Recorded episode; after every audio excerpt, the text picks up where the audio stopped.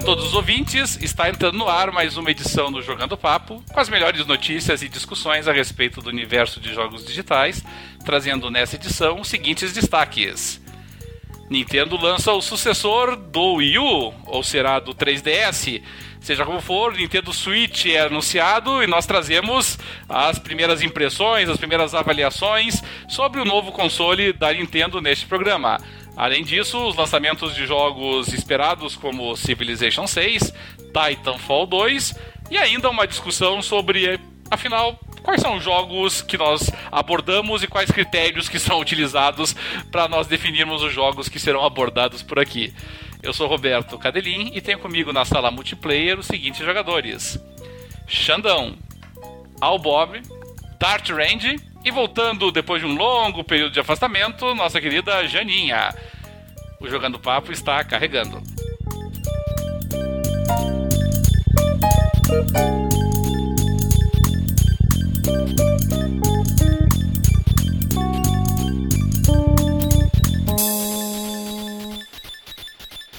É isso aí, galera. Estamos começando mais uma edição do Jogando Papo, podcast onde não basta jogar, é preciso debater. Um podcast que deu um azar tremendo no timing da nossa última gravação, né, colegas? Porque gravamos na antevéspera do lançamento do Nintendo Switch, na antevéspera também do Civilization 6, mas aproveitamos o programa de hoje para nós abordarmos essas notícias aí tão importantes no mundo dos jogos. Mas antes de entrarmos nela, vamos conversar aí com os nossos amigos sobre o que andaram fazendo desde a nossa última gravação. Começando pelo querido Xandão. Xandão, meu velho, o que, que tem feito? Tem jogado alguma coisinha nos consoles, no PC nesse período? Como é que estão as coisas? Olha, eu, eu tive que, que engolir meu orgulho, tá? Me rebaixar e diminuir a, a dificuldade que eu tava jogando Gears pra conseguir né? Agora eu estou zen, né? estou zen, eu estou assim fazendo até yoga na frente do, do videogame para não quebrar esse, esse videogame do Guias. Então consegui avançar, etc, tal, mas continuo mantendo aquela minha opinião sobre a história realmente que tá mais esburacada do que um queijo suíço. Mas você chegou a jogar o multiplayer dele ou não? Joguei um pouquinho. Joguei um pouquinho do multiplayer dele. É, o multiplayer é sensacional, é muito gostoso. Né? Não, tem, não tem nada de ruim naquele multiplayer, é muito bom mesmo. É, porque é isso que eu ia te perguntar, porque a impressão que me dava, assim, no, no, no, no, no que eu mexi no Gears, é que, assim, ele tá muito focado pro multiplayer. É, a impressão que dá é que, a, assim, as diversas fases do modo campanha, elas estão apenas apresentando para ti alguns recursos que você vai poder utilizar depois no multiplayer, assim, sabe? É exatamente isso. A campanha serve para te fazer, te dar um, um treino para você jogar um multiplayer. É, eu, parece que nós, nós, estamos seguindo esse caminho aí, assim, né, de, de jogos de tiro voltados muito para essa parte multiplayer. E você tem jogado só o Gears ou mais alguma outra coisa? Cara, eu tenho jogado Red Dead Redemption. Ele tá em retrocompatibilidade, né? E, cara, coloquei ele de novo aqui na bandeja e é maravilhoso o jogo, jogo lindo, cara. É, né? Eu tô no Red Dead Redemption também, lá viajando lá por Armadillo. Uhum. Ah, né, pá, muito bom aquele jogo, cara. Muito bom. Passei umas boas horas aí nesses, nesses feriados que, que tiveram aí pra, pra curtir lá bastante Red Dead. É, e, e, o legal do Red Dead é que, assim, ele tem tanto conteúdo que mesmo que você... Claro, o modo campanha é o mesmo, mas, mas se você quiser explorar e, e conhecer coisas novas, você vai acabar conhecendo um monte de coisa que você não fez na primeira vez que você jogou ele, né? Sim, sim. Tem muito tem conteúdo. muita coisa. Tem muito, muito, muito conteúdo. Até zumbi tem. Eu tenho a expansão ah, do zumbis, uh -huh. Red Dead, que foi uma das que eu joguei pouco, né? Porque ela saiu já e eu já tinha bem farado com a questão do Red Dead naquela época e agora não, agora dá para aproveitar bastante esse modo zumbi, né? Para ficar mais atual, agora só falta é, já tem Velho Oeste. Só falta agora zumbi, viking, pirata. Claro, é, eu acho que dá para fazer isso, uma invasão viking lá na, na, fronteira entre os Estados Unidos e o México. Ia funcionar bem. Muito bom. É, Ao Bob, meu querido, o que, é que tem feito desde a nossa última gravação? Eu quero deixar um agradecimento muito especial para a Microsoft por ter devolvido meu videogame em seis dias. Opa, mas o que aconteceu? Não, porque o que aconteceu, eu não Eles te sei se eu- roubaram? Eles te roubaram? se, se apro- se apropriaram, mas ficaram só seis dias com ele. Não, não, É é, tão ruim, é tão ruim que eles devolveram, eles não quiseram.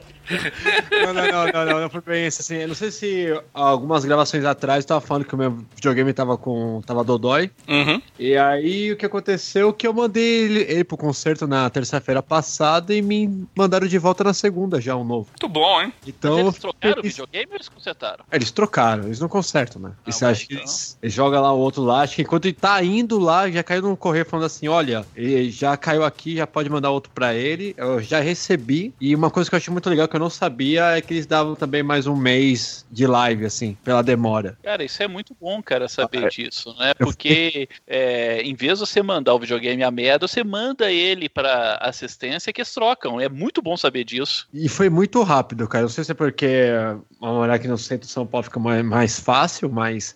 Pra você ter uma ideia, eu tinha dado meu videogame pra minha noiva, tipo, botar no correio lá em Jundiaí. E assim que receberam a notificação que tava indo lá, é. Putz, já mandaram outro. É claro, como meu videogame faz. Ele é um pouco mais velho também, né? Já passou a garantia. O, mano, o preço que eu paguei no conceito, que tá lá aberto, assim, é 250 reais. Cara, foi muito sossegado pra, pra essa demora, assim. Foi, pra mim, eu achei super sossegado. Ah, eu consegui terminar o Tomb Raider que eu não tinha terminado. Hum, muito bom. O Rise of the. Tomb Raider. Aí é um jogaço, né? Ou não. Não, é legal. Porque assim, uma coisa que eu não lembrava, só pra ideia. A última vez que eu joguei esse Tomb Raider quando ele tava funcionando foi no, em dezembro do ano passado.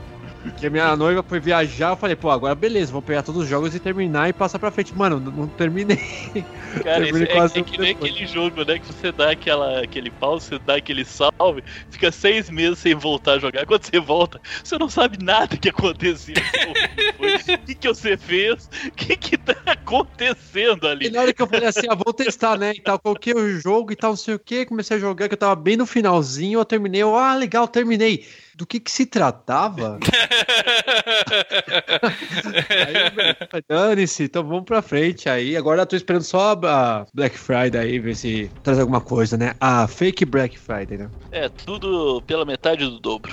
É, mas o, é, mas o lado positivo é que agora que tem tantos jogos é, que podem ser comprados online, né? Então, se a live do Brasil é, imitar e seguir as mesmas promoções da live americana, então a tendência é que a gente tenha uma, uma Black Friday pelo menos nos mesmos padrões americanos, né? Sempre segue. O problema é que aqui é um desconto enorme sobre um preço já muito inflacionado, né? mas, ah, mas o desconto é sempre o mesmo. Se Por é exemplo, eu tô 60% de esperando pegar lá, o- É 600 vezes o desconto aqui. Por exemplo, eu tava esperando mesmo pegar o Quantum Break que eu não peguei. E hoje deve estar muito mais barato. Eu sei que. Nossa, jogão. Não. Jogão, Mas, cara, jogo. Eu tô logo esperando, sei lá, pegar ele por, sei lá, uns 80 reais, talvez, 100 reais. Que eu já vi ele por Não, 100 comprei de reais. 89 já. Eu já vi várias promoções dele. É, eu também, na verdade. Eu ia, eu ia dizer. Eu ia dizer o mesmo. É, de repente pega até menos, né, cara? Que é um jogo. É, essa, essa, gra- esse problema da, da, da geração de videogames que a gente tá, né? Os, os jogos envelhecem extremamente rápido. Passou um mês, passou dois meses, já é um jogo velho. No final da geração passada já tava assim, né? É, eu, eu sou um proponente é, bem. É, como eu vou dizer assim. É, bem, bem rígido no sentido de que nós devi- devemos ser mais pacientes nessas coisas, né? Porque a gente acaba pegando daquela correria, né? Os jogos no lançamento e, e realmente, dependendo do jogo, você pega aí um mês, um mês e meio depois, ele já tá. O preço dele já despencou, assim, sabe? Então às vezes a gente paga Mas um não é só jogo ansiedade. também, né? Tanta coisa que a gente compra assim. Sim, sim, Pepper sim, e- sim, sim. O, acho que exemplo, a galera que online, pegou- né? Oi? Tem muito a ver com online, por exemplo, um Call of Duty novo, um Battlefield novo. Sempre tem aquele negócio de você comprar logo, porque daqui a alguns meses tem bem menos É, porque gente o, é, o Battlefield é um, é um desse, é um das exceções de que não envelhece, né? É, jogos que se que Battlefield, o, o FIFA durante o ano dele, do lançamento todo, ele só, ele só vai cair o preço quando lança o outro. mas aí desaba também, né? Cai pra 50 é, aí pila. desaba. Aí desaba Ou ele fica de graça lá no. Exatamente, porque ele pede todo o valor de mercado, né? Aí, ó, Porque ó, só pra sai você ter uma ideia, o Quantum Break no Submarino tá 80 reais. Olha. O, é, mas, é, mas isso, isso acontece. E, e o problema é que, assim, é, eu, eu não sei quanto a vocês, mas eu fico horrorizado, sabe? Eu, bom, eu já falei várias vezes aqui sobre quais são os meus limites de preço, mas eu, eu olho na live, ele assim, é, é, jogos é, que saíram agora, 400 reais nas edições Deluxe, não sei mais o que, né? Mas assim, 400. Battlefield One, né? É, 380. O, o, o Battlefield 1, edição pica grossa, né? A, Aham. a Deluxe, ela é 500 reais. Pois é, qual é, cara? Entendeu? Isso é, nós, nós tamo, daqui a pouco os caras vão começar a nos dar o console de graça e pra, pra gente ficar comprando jogo, Você né? joga- Ó, se vocês darem uma ideia, só batendo o olho aqui, bem por cima do site do Submarino, ó, desculpa, o Submarino não tá pagando a gente pra nada. Então, então vamos Ó, o- falar o, o- seguinte, daquele que afunda, né? Aquele site. Aquele que afunda. Exatamente. Que os Beatles têm uma pra música de um amarelo. O Fallout tá 80 reais. Aí, ó. o Rise of Tomb Raider tá Olá. 80 reais. O Forza 6 tá 80 reais. O Mortal Kombat tá 80 reais. The Division tá 84. O Halo 5 tá 80 reais. O Gears, que é a Ultimate lá, Edition lá, que tem os quatro lá que você baixa, não sei o que. 60 reais. Cara, tá muito bom esses preços, pra falar a verdade. sim, sim. É a questão é o seguinte, é ter paciência que você consegue jogar tudo Claro. e gastar muito menos. O problema é o efeito, se todo mundo tiver paciência, a indústria para. É que o pessoal não tem, não tem paciência, né? É, é que nos jogos, o que, o que a Janinha falou é verdade, Deco. Nos jogos em que você tem é, um componente multiplayer muito intenso, como são jogos de tiro eh, em particular, a verdade é assim, se você espera muito tempo, aí realmente você pega o jogo já, assim, a- além de você ser o noob contra um monte de veterano que se estão Não, jogando é, até é. hoje, estão jogando há É, muito é é tempo, né? Você, você é aquele pracinha no meio do, É. do- do- das tropas de elite. É, ali no- bem isso. É, e dependendo do jogo, o pessoal já abandonou ele, né? Você nem encontra partidas online pra jogar, né? Você, você tem alguns jogos assim que se você não aproveita os primeiros meses de lançamento, esqueça, você não, não vai encontrar jogador. Ó, se pegar aqui no, no, no PC, por exemplo, é, o, o Battlefront lá do, do Star Wars, Sim. nossa, você não consegue pegar a sala completa.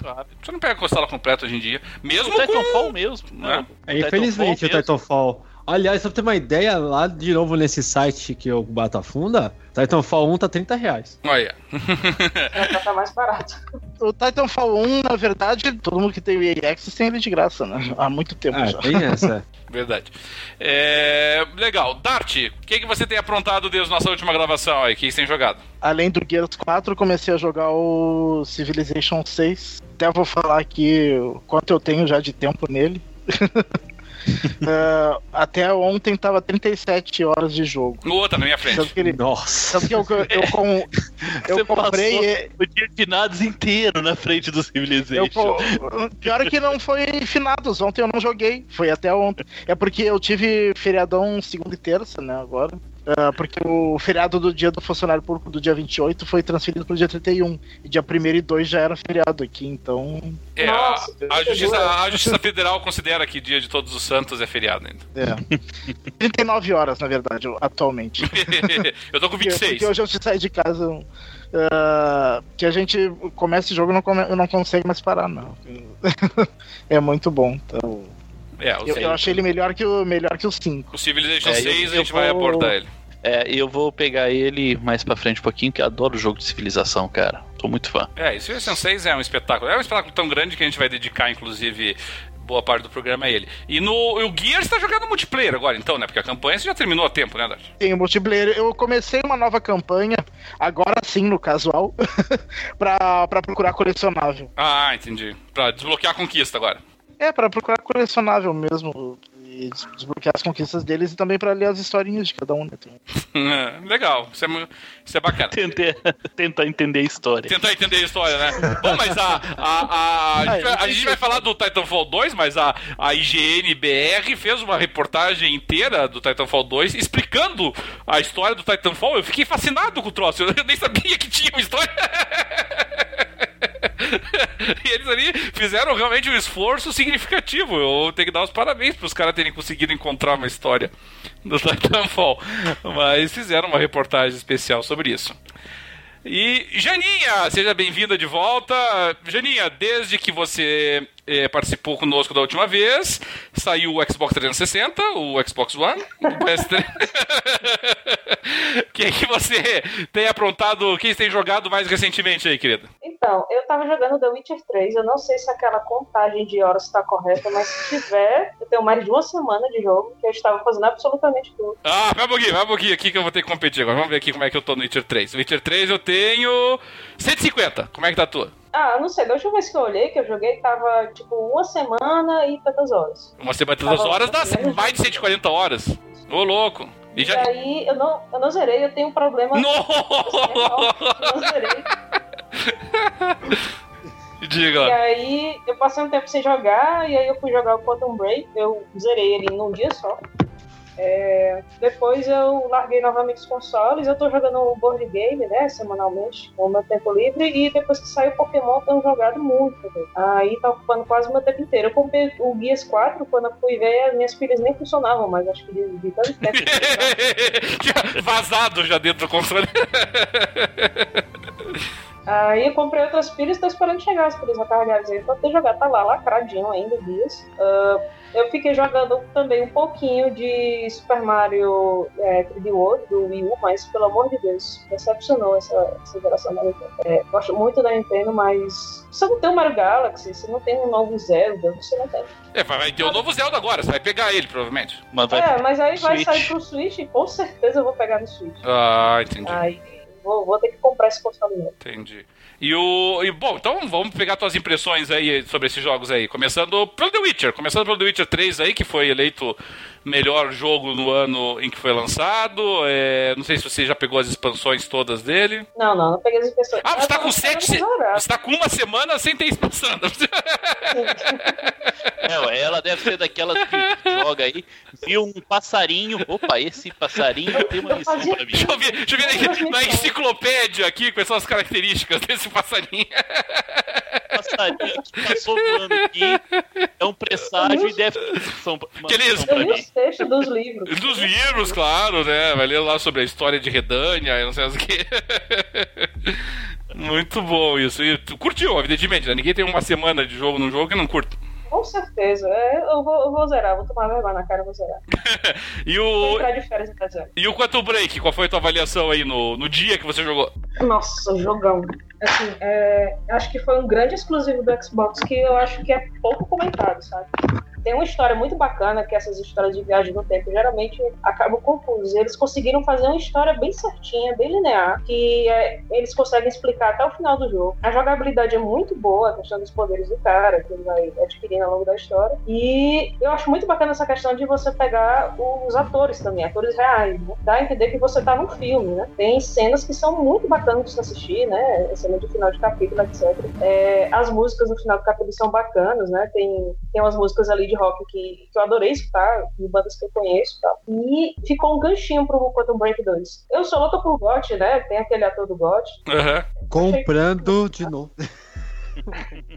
Muito bem. E do. E, e o que você jogou no, no Wii U foi o, o, o Mario? Não, eu joguei no Wii U. No, o Mario do, do 3DS eu já tinha jogado desde que foi lançado, no início da geração do 3DS. Aí eu achei muito, muito parecido, sabe? Aham. Mais do mesmo. E o Super Mario Galaxy eu acho um jogo ele mais complexo, mais completo. É, e o 3D, o 3D World ele é mais digamos assim, mais casual, né? Com fases mais curtas, mais simples. E eu pensei que eu ia pegar um jogo melhor, né? É, ele tem boas notas, mas eu tava esperando agora a altura do Galaxy e infelizmente não foi. Entendi. Aqueles Paper Mario, por exemplo, não, não te agradam muito? Não, eu não tenho muita paciência. Ah, o Paper Mario do 3DS eu joguei. Pensei que você tava falando do Mario Maker. Não, é que tem o, não, é que tem o, é que tem o Paper Mario do Wii U também, né? Que é o Color Splash, aquele. não- Eu não cheguei a ver isso. Eu tava afim de comprar, na verdade, aquele do. Como é? Do, do, do Cogumelo, é o Captain Toad, que é o último jogo que eu vou jogar antes de descartar o Wii. Aham. É, porque é, o Super Mario Maker ele saiu pros dois, né? Saiu pro 3DS e pro Wii U também, né? Foi bem elogiado, inclusive, pro, pro Wii U. Ah, que eu só não tenho paciência mesmo de ficar fazendo as fases, sabe? De Ah. Ficar mexendo nessas coisas. Mas. é, eu achei bacana, muito bacana a ideia. Mas não tenho muita paciência, não, sabe? E eu esperava muito um Zelda nessa geração. Eu comprei o Wii na época na promoção. E aí foram adiando Zelda, adiando, adiando, adiando, até anunciarem pro Switch. Agora eu vou pegar no Switch. É, realmente agora com o lançamento a gente acaba dando uma, uma desanimada, né, de continuar no console anterior, né? É, isso realmente é complicado. A gente vai dedicar aí o iníciozinho do programa Switch. É, bom, da minha parte eu terminei o Mafia 3, que me consumiu muitas horas até para um jogo que é bem mediano, foi quase 50 horas de jogo aí, mas eu terminei ele. Realmente, Mafia 3 é, é uma pena, um jogo que tinha muito potencial, mas é extremamente repetitivo, a dinâmica das missões ser praticamente as mesmas, ele é muito fácil até, por assim dizer, e, e, se, e não só ele tem muitos bugs, mas são os bugs mais engraçados do mundo. Só que eles são tão engraçados que estragam a imersão, assim, sabe? Então, infelizmente, o Mafia 3 para mim a única coisa que salvou foi a ambientação, a ambientação ficou interessante e, e a trilha sonora realmente que é espetacular. Agora, eu, eu tive a oportunidade, teve um joguinho que me chamou chamou muito a atenção, que se chama. Ele existe para PC, se chama Orwell. É, baseado no George Orwell, né? Você basicamente você você interpreta o papel de uma pessoa qualquer que faz parte de uma agência de vigilância e aí você para tentar solucionar um, um, desbaratinar uma célula de terroristas que está atacando um país imaginário lá, você acaba acessando coisas assim como o perfil da, da, da pessoa nos Facebooks, é, parecidos, né? Redes sociais e, e vai juntando as peças e à medida que você vai juntando as peças você vai tentando é, traçar o, o, perfil ali do, do, do, criminoso, assim. Eu, eu achei a ideia interessante. A execução é um pouquinho falha porque ele é, é muito simples, assim, ele é bem linear. Mas eu achei a ideia interessante, né? De você ter um jogo assim que mexe com essa parte de, de investigação em redes sociais, em páginas da internet. Eu achei uma proposta diferente desse Orwell. Acabei gostando bastante. É, e o outro, para quem joga no PC, que eu sugeriria, é um jogo chamado Event Zero. O Event Zero é um jogo no qual você. É, ele, ele lembra muito aquele HAL 9000 lá do do 2001, sabe?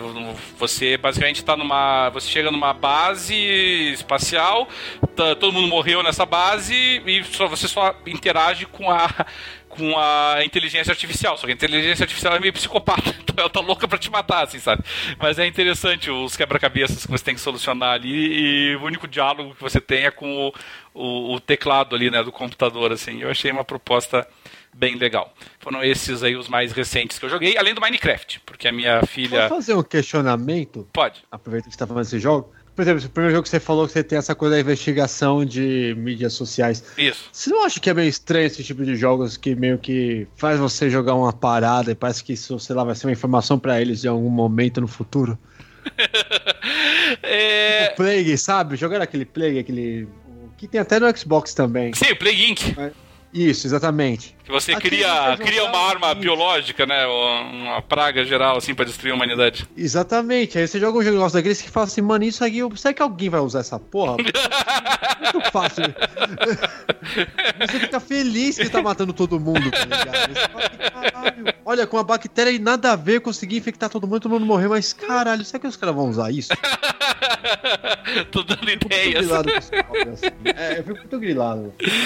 É, é o, eu não. Como o jogo, o jogo é muito mais simplista do que isso, e até onde eu sei, pelo menos as minhas informações pessoais não são utilizadas. Agora, assim, que ele, que ele descortina uma realidade, que é o fato de que, evidentemente, nós, uh, nós temos muito menos privacidade nos dias de hoje e, e muito, muito, muito, muito menos privacidade quanto mais nós utilizamos é, de redes sociais, de mecanismos de busca, de armazenamento de informações pessoais online, é, isso me parece auto-evidente, né? Acho que ninguém ninguém pensaria de forma diferente.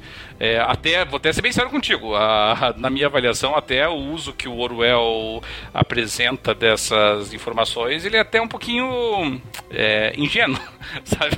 Daria para fazer um estrago muito maior do que o jogo permite que você faça. O... Mas enfim, e, e, o Minecraft, porque minha filha tá com 6 anos e descobriu o Minecraft agora, já fica assistindo lá as transmissões lá do Resident Evil lá, e aí pegou gosto pelo negócio. Aí ela resolveu jogar, só que daí eu quis jogar com ela no modo de sobrevivência lá, onde tem os monstrinhos, aí ela teve pesadelo a noite inteira com os monstrinhos, aí eu aprendi que eu não posso, não posso jogar no modo sobrevivência com ela. e aí eu deixo ela jogando no criativo, no modo pacífico ali, que não tem monstrinho pra assustar ela. Mas é isso aí então.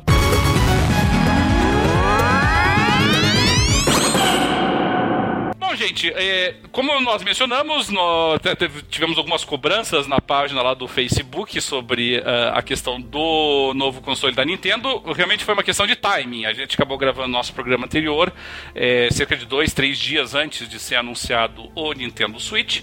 Mas tudo bem, de lá para cá as informações também não aumentaram tanto, né? É, e nós vamos começar de um primeiro momento aí para que cada um nos dê é, suas impressões. É, Xandão, vamos começar por ti aí. Você viu uh, pelo menos o trailer lá do anúncio do console? Vamos lá. Na, no, no, dia, no dia que foi anunciado, nas primeiras coisas, tua impressão geral sim, sobre ele? Sim, sim, assisti lá né? O cachorrinho novo da, da, da, Nintendo, né? Cara de cachorro, console com cara de cachorro. e Google Severino. É, porque tava bem curioso, né? Porque a Nintendo, quando ela lançou o Wii, ela mudou muitos paradigmas, né? Ela quis depois mudar completamente de novo com o Wii U. E o que, que ela poderia agora é, inventar, o que, né, como é que ela iria querer reinventar a roda agora. E apresentou lá um console modular. Você encaixa, desencaixa, você é, coloca, né, acrescenta periféricos a ele, você o coloca na, na, na, televisão, você leva ele pra rua. E, cara, eu achei isso tão complicado eu achei ali que, que, difícil, né? Não, não comprei a ideia, não realmente não. Eu achei que é tanta coisa, tanto periférico a ser utilizado. É, essa ideia é, de, de, ele não saber exatamente se ele é um portátil ou se ele é um console de mesa e ficar nesse meio termo não, realmente não. Não acho que, que a Nintendo vai acertar aí, não. Tá? Os jogos ali mostrados também, depois a gente viu que eram. É, colocado em cima, né? Teve até jogo que eles mostraram e que não vai ter no console, que é o Skyrim. Não, apenas então, não foi confirmado. Né? é, e eles vão começar a correr atrás para tentar sobre isso. Eles mandaram pro departamento de marketing e falaram: Olha, eu quero um negócio muito bonito. Eles pegaram os jogos bonitos ali e, e colocaram, e a gente tem lá que, que os jogos nem sequer. Alguns a gente até acha, é, sabe que vai ser lançado para ele, né? Que nem o novo Zelda. Mas o Skyrim, que foi uma grande surpresa, ele tá nesse console. E depois a, a produtora do Skyrim ela falou: não, não temos nada com a, com a Nintendo de lançamento para eles. Então é aquele negócio. Eu, eu quero ver quais as especificações técnicas desse console. Tá? Muita gente fala ah, porque a Nintendo ela não se preocupa com especificação técnica, ela não tem, mas isso é importante, gente a Microsoft e a Sony estão em uma briga ferrenha para que para cada vez consoles mais fortes, né, com mais capacidade e o consumidor quer isso, quer uma coisa de ponta. Né? Não, não sei se o consumidor vai voltar a comprar a ideia do Wii novamente, de um console menos potente, com menos capacidade de processamento, do que teve na, na época. Então ainda quero ver muita coisa ainda de até mesmo decidir a dar uma chance para conhecer esse console. Tudo bem. É, Al Bob, mesma coisa, tuas impressões iniciais aí, como é que você sentiu aí o novo console? Ah, aquela coisa assim, eu vi também, tava vendo na hora que tava lançando e tudo mais, eu vi o trailerzinho. Mas, cara, é que não adianta, cara. Sempre tem uma coisa que eu aprendi muito desde a época do. de todos os portáteis que eu já tive também, cara, é a bateria, cara. E o que ele. Sabe, você vê que é tão incrível, é tão, aquela coisa tão assim, fala, porra, que legal e tal, mas você sabe que não vai durar um segundo aquele negócio. Eu sempre vi, eu sei lá, eu sempre tento colocar isso muito no cotidiano, sei lá, que a gente passa por aqui. Então, você. Eu não, eu não consigo jogar um negócio desse, por exemplo, na rua. Eu não sei se eu conseguiria jogar um negócio desse em casa. Tipo, é aquela coisa de falar assim, ah, beleza, eu vou plugar aqui, vou jogar na cama antes de dormir. Ah, agora vou. Ah, não, vou pra. sei lá, vou, vou pra Jundiaí vou jogando isso no caminho. Eu não sei, sabe? Eu, tipo, é aquela coisa que dá a impressão que eu vou tirar aquele negócio assim, quando descer no elevador já acabou a bateria, sabe? Então, eu fico muito ansioso com isso aí. Em termos de gráfico, essas coisas assim, pra mim. Acho que quando já vai pro portátil, pro portátil assim, eu já fico meio que, ah, cara, acho que não vai vingar. Já, sabe, assim, tem assim muita descrença, mas é, a gente já aprendeu tanta coisa com portáteis, assim. Eu não consigo, não consigo nem considerar ele um, um console normal que você vai jogar na sua casa, sabe? Eu não consigo considerar ele assim, não sei. Entendi. Uh, bom, o, o, Dart eu tenho certeza que amou, porque é, é, o tipo de console que o Dart gosta muito, né? De, é, tecnologia sendo uma questão secundária e mais a questão da praticidade. Diga lá, Dart, o que, que, você, que, que você imaginou aí nesse, desse novo console? É, o que eu imaginei é que a Nintendo cada vez mais está se afastando de mim. uh, mas uh, tirando isso, eu acho que para mim não tem atrativo nenhum. Eu, eu quero console com, com poderio gráfico. Uh, não faço questão de portátil, porque para mim portátil é joguinho rápido e joguinho rápido já tem celular e tablet. Então jogo muito elaborado, assim, telinha pequena, me irrita. Não. Sem contar que aqui no Brasil tu não pode andar com. É, é fora da realidade brasileira tu poder andar na rua com. com isso tem, tem, chance de 90% de chance de ser, de ser roubado. Então, uh, esse tipo de coisa é para primeiro mundo, não é para o Brasil e pegando uma expressão que o, que o Xandão sempre, sempre fala, ele, co ele corre o risco dessas coisas de querer ser um console de mesa ao mesmo tempo ser um portátil, ele corre o risco de se tornar um pato, né? Não fazer nada direito. As coisas e não fazer é, nada direito. Entendi. Mas, é, mas apesar de tudo isso que eu falei, eu acho que ele tem mais chance de dar certo que o Wii U. É, ué. Ah, mas isso aí é muito provável. Não Isso é aí é até, porque, até porque, pela... nos, porque como, como, um, como um substituto do 3DS, eu acho que ele é capaz de, de dar certo. Não como substituto aí, do Wii U. Aí que tá o ponto. Como substituto do 3DS. É, a 3DS tem uma base de é. fã assim, de milhões de pessoas. Né, que estão órfãos da, do 3DS e, e gostam desse tipo, tipo de experiência de jogo. Mas para console, acho que, que não pega, não. É, na verdade, a Nintendo só não realmente perdeu mais grana nos últimos anos por conta do 3DS. Porque ela estava no vermelho até praticamente no último U. E com isso ela acaba matando os, os consoles portáteis. Né? Ela ficou no, tudo uma coisa só. Bom, vamos aproveitar então que a Janinha, porque a, a Janinha não só possui o Wii U, já mencionou inclusive o interesse em comprar o, o, o Switch, como inclusive já gravou, é, não sei se ainda está gravando, mas já gravou programas do passado dedicados aí a, as plataformas da Nintendo. Então vamos lá, Janinha, você comentou que, que tem interesse em, pegar o Switch, já mencionou até que o Zelda provavelmente você pega nele. É, então está fugindo do que o pessoal comentou aí. O que, quais são os atrativos dele? O que, que você enxerga nele que faz pensar, não, eu vou, vou comprar esse console aí, vou, vou, vou deixar meu Wii de lado agora? É, amor, sabe quando você tá com uma pessoa que, apesar de todos os defeitos dela, você não larga? Pois é. Mas assim, é... eu vou pegar o Switch, eu vou na... meio que na contramão da opinião de vocês. Eu, eu acho que a bateria realmente vai ser o grande ponto negativo na primeira versão do Wii. Eu não duvido que a Nintendo mais na frente vá lançar uma versão, talvez com tablet um pouquinho maior, talvez com mais bateria, não sei. Eu acho provável. Ela sempre faz isso no, nos consoles portáteis, né? Se ela for seguir essa regra, a gente vai ter outras versões mais na frente. Inclusive, eu tive o 3DS pequenininho, normal. Depois eu comprei o, o XL, uma versão do Pikachu que eu comprei importada aqui, eu não vendo por nada. Uh, mas assim, é, na verdade aquele vídeo foi mais uma, um vídeo de demonstração, né? Um vídeo para mostrar mais a funcionalidade do console em relação a você tirar e colocar aqueles controles, acoplar uma outra é, a um outro dispositivo capaz de você transformar aquilo num controle realmente, a você realmente jogar com outra pessoa, não precisar de outro console ou de outro controle, a você conseguir jogar ele fora da sua casa e quando você voltar abaixo você colocar na base que ele já conecta na tua TV. Eu acho que ela quis mostrar mais isso. Ela pisou muito na bola é, em relação a esses jogos que não foram confirmados, né? Isso já dá um esfriado na galera. E a gente vai aguardar essas especificações aí. Eu tava até discutindo com meu irmão, ele ficou muito animado com esse vídeo também, e aí ele veio com aquele famoso papo de que a Nintendo sempre vai na contramão das outras grandes empresas, etc. Aí eu falei assim pra ele: olha, eu acho isso maravilhoso, eu adoro os jogos exclusivos da Nintendo. Eu acho que ela tem muito problema em lançar jogos com as thirds, né? Mas eu quero que a Nintendo viva.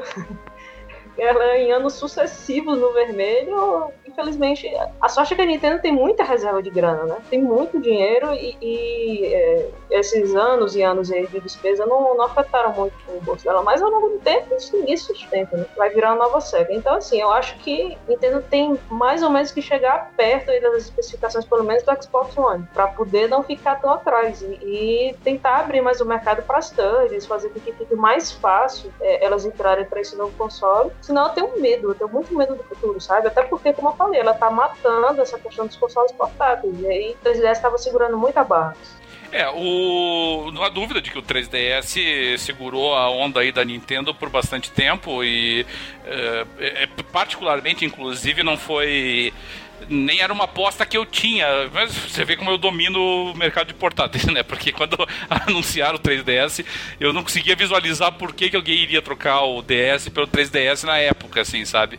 É, aquele 3D meio esquisito lá dele não, não me chamava muita atenção, mas é, é o portátil mais vendido da história, né? Então é, a minha capacidade de previsão não está tão grande coisa. Dito isto, é, eu até me alio a ti, sabe, Geninha? Eu, eu, eu, no início, eu confesso que eu fiquei um pouco frustrado com o novo console, sabe? Porque, assim, claro, a gente quer que o console seja aquilo que nós gostamos, né? Então eu queria realmente, é, eu gostaria que a Nintendo tivesse trazido é, um console competitivo com o Xbox One e com o PlayStation 4. É, mais do que isso, né? Talvez até competitivo com o Scorpio e o Pro.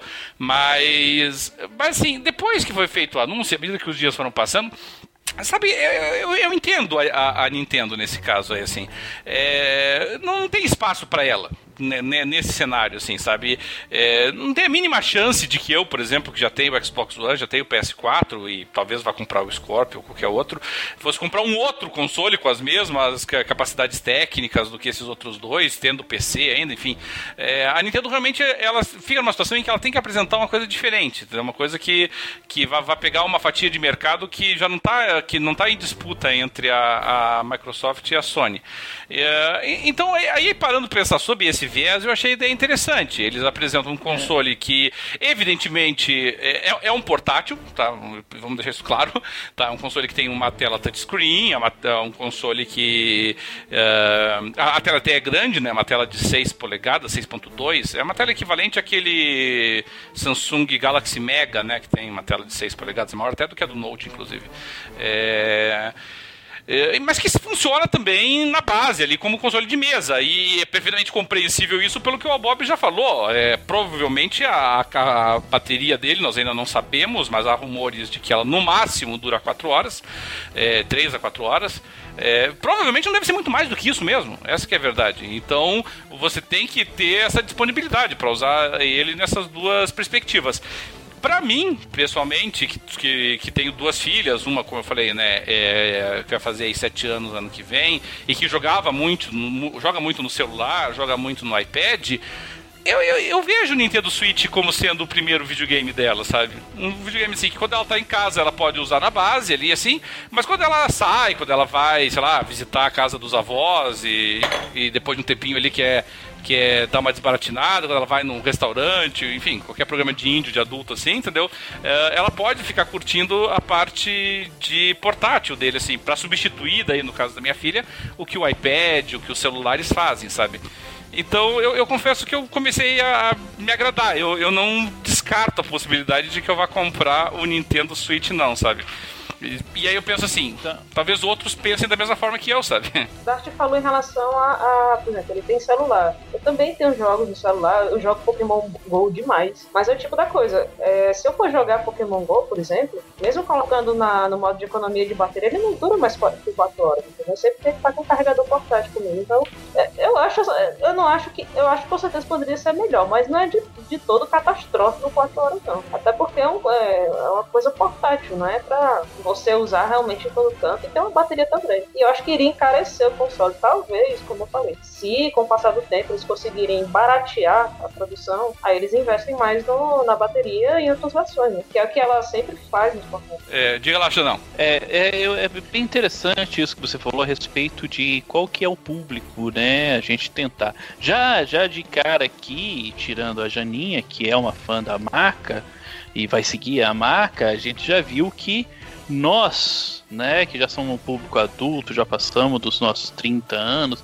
alguns já passaram dos 40, não é, não somos o público é alvo da, da Nintendo com esse console. Né? A gente gosta de estar tá no sofá jogando, confortável e, né, na, na, televisão. Não, não, não nos vemos é, carregando esse console para a rua. Aí, com isso, eu fiz uma experiência aqui em casa peguei meus filhos, né? Eu tenho um filho de 17 e uma filha de 16 que adoram videogame e mostrei para eles o vídeo de lançamento do Nintendo Switch para saber qual que seria a recepção que eles teriam com essa proposta. E os dois falaram que não compravam a ideia, que não gostaram. Não, não, se veem também. Eles preferem, ah, eu já tenho um celular que já faz isso. Eu já tenho um iPad que já faz isso. E é interessante você ter falado das suas filhas também, que seriam uma idade bem menor do que os meus filhos aqui em casa, uhum. de que você veria isso como uma substituição do iPad, do iPad e do celular. Mesma coisa que meus filhos falaram aqui. Eu já tenho um celular que faz isso, já tenho um iPad que faz isso. Você acha que para suas filhas seria é, assim. É, como posso, posso dizer? Fugiu aqui a, a palavra. É, vantajoso trocar seis por meia dúzia, já que isso que você estaria oferecendo para eles é a mesma coisa que eles já têm no celular e no iPad? Eu, eu... Eles não tem Mario no celular. tem, Zelda no celular. Tem esse atrativo. Eu... Mas aí que tá, é o apego a determinada franquia. A gente tá então só discutindo a questão do. Porque, então, é o, é o jogo que vai vender o videogame, não é o videogame que vai ser vendido e depois você vai jogar esse jogo nele. Não, mas. Tá? mas então aqui... a gente tá, assim, uhum. muito apego a uma uhum. franquia uhum. que surgiu na década de 80. Uhum. O que a gente vê também é, com isso e, e se verifica que a Nintendo também, o poder criativo dela, tirando algumas raras exceções, como foi o Splatoon no ano passado, é uma assim, reinvenção da mesma franquia décadas por décadas. É o aproveitamento de uma mesma franquia décadas por décadas e por décadas. E até onde, até quando ela vai conseguir é, se continuar se tornando interessante, tentando reinventar o mesmo personagem o tempo inteiro. É, só, só então para talvez explicar nesse aspecto aí, tá, Xandão?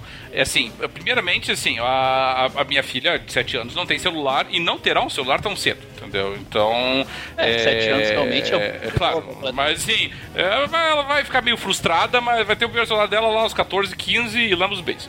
Então. Então realmente eu não. Assim, não, não, ela não vai ter. Não terá essa opção, tá? Começamos por aí. Tá. Segundo, uh, ela joga muito no iPad atualmente, entendeu? Mas o iPad, e mesmo os celulares, entendeu? É, digamos assim, eles também é, reproduzem jogos, entendeu? Mas não são dedicados a esse tipo de coisa. E, e, rigorosamente falando, a minha filha só usa o celular, na idade atual dela, né? Só usa o celular e só usa o iPad para duas coisas: para ver é, videozinhos no YouTube e, e, jogar, entendeu? Então, se tiver conexão Wi-Fi, acredito que vai ter no, no, no Switch, então ele faz exatamente aquilo que a minha filha usa, que é jogos e, e Wi-Fi. E, e, aí eu não tô falando só da. E, e aí, do questão dos jogos, eu não tô falando só da questão dos jogos da Nintendo, mas eu tô falando da própria qualidade dos jogos. A verdade é assim, com muito, mas muito, mas muito, mas um tremendo esforço, a gente consegue pensar alguns bons jogos no em, em, celulares ou até no iPad, tá? E, e, mesmo esses bons, alguns poucos, muito poucos jogos bons que a gente consegue pensar, é, se a gente pegar assim de, de jogos voltados para o público casual, é, infantil, é, são menos ainda sabe? E, e, e, aí eu acho que realmente o, um, um console como o, o, o Switch ele abre um leque de possibilidades muito maior, tá? Uh, A sensação que eu tenho, sabe? Então, mesmo que a Nintendo tenha muito jogo porcaria também, mas também tem muitos jogos bons, muito melhores do que eu vou encontrar na App Store ou que eu vou encontrar no Google Play ou qualquer coisa parecida com isso, entendeu? Então, então nesse sentido, eu acho que vale a pena. Poderíamos dizer a mesma coisa do 3DS, por exemplo, tá? Mas o fato de que daí ela vai poder chegar em casa, vai poder jogar em casa se ela quiser e ter ali o consolezinho dela com jogos voltados para uh, infanto-juvenis, assim, hum, interessante. Eu, para mim, vendeu a ideia, tá? Dependendo de quanto vai sair o preço da brincadeira aí, né? É, Janinho, não sei se quer acrescentar algo com relação a isso. Ah, por exemplo, eu só vou dar é, exemplo de vida. Eu trabalho no interior, né? Então, semanalmente eu viajo cerca de 14, 15 horas no ônibus. A maior parte é dormindo, mas nem sempre eu, eu tô lá dormindo e aí eu pego meu 3DS, eu consigo jogar alguma coisinha. Uh, já que o, o, eu fico sem, sem rede de dados, senão eu estaria jogando Pokémon, com certeza. Mas eu acho que para mim, compra essa ideia, sabe? Porque para mim vai ser bom. Eu vou ter, eu vou ter um tempo ocioso aí de viagem, que eu tô dentro do ônibus, e que vai ser excelente jogar. E eu também não vou precisar mais de quatro horas para isso. É, eu acho que é uma questão de perfil, sabe? Você citou suas filhas, é, é a questão da, do quanto a pessoa gosta da, das surpresas exclusivas da Nintendo. Tem realmente essa geração, que não é a minha, que é a geração das suas filhas, que não, não conhece muito essas franquias, que realmente pegou mais nós que jogamos Super Nintendo, né? Nós uhum. já pegamos mais essas franquias exclusivas. Uhum. E aí, se realmente tiver alguns jogos realmente muito bons, o Nintendo ele revolucionou tanto na questão da jogabilidade, como é, o, os Zeldas do Wii foram muito bons. Uh, a invenção do Super Mario Galaxy, né, foi muito boa. Uh, eu vejo com bons olhos. Uh, se a Nintendo conseguir manter isso, com essa inovação de ter um console meu duplo, ao mesmo tempo console de mesa e portátil, vai ser excelente. Eu vou poder, eu não vou precisar esperar chegar em Fortaleza, né, chegar em casa para poder jogar aquele jogo foi lançado. Né? Eu vou ficar jogando no ônibus e tranquilamente. Uhum. Entendeu?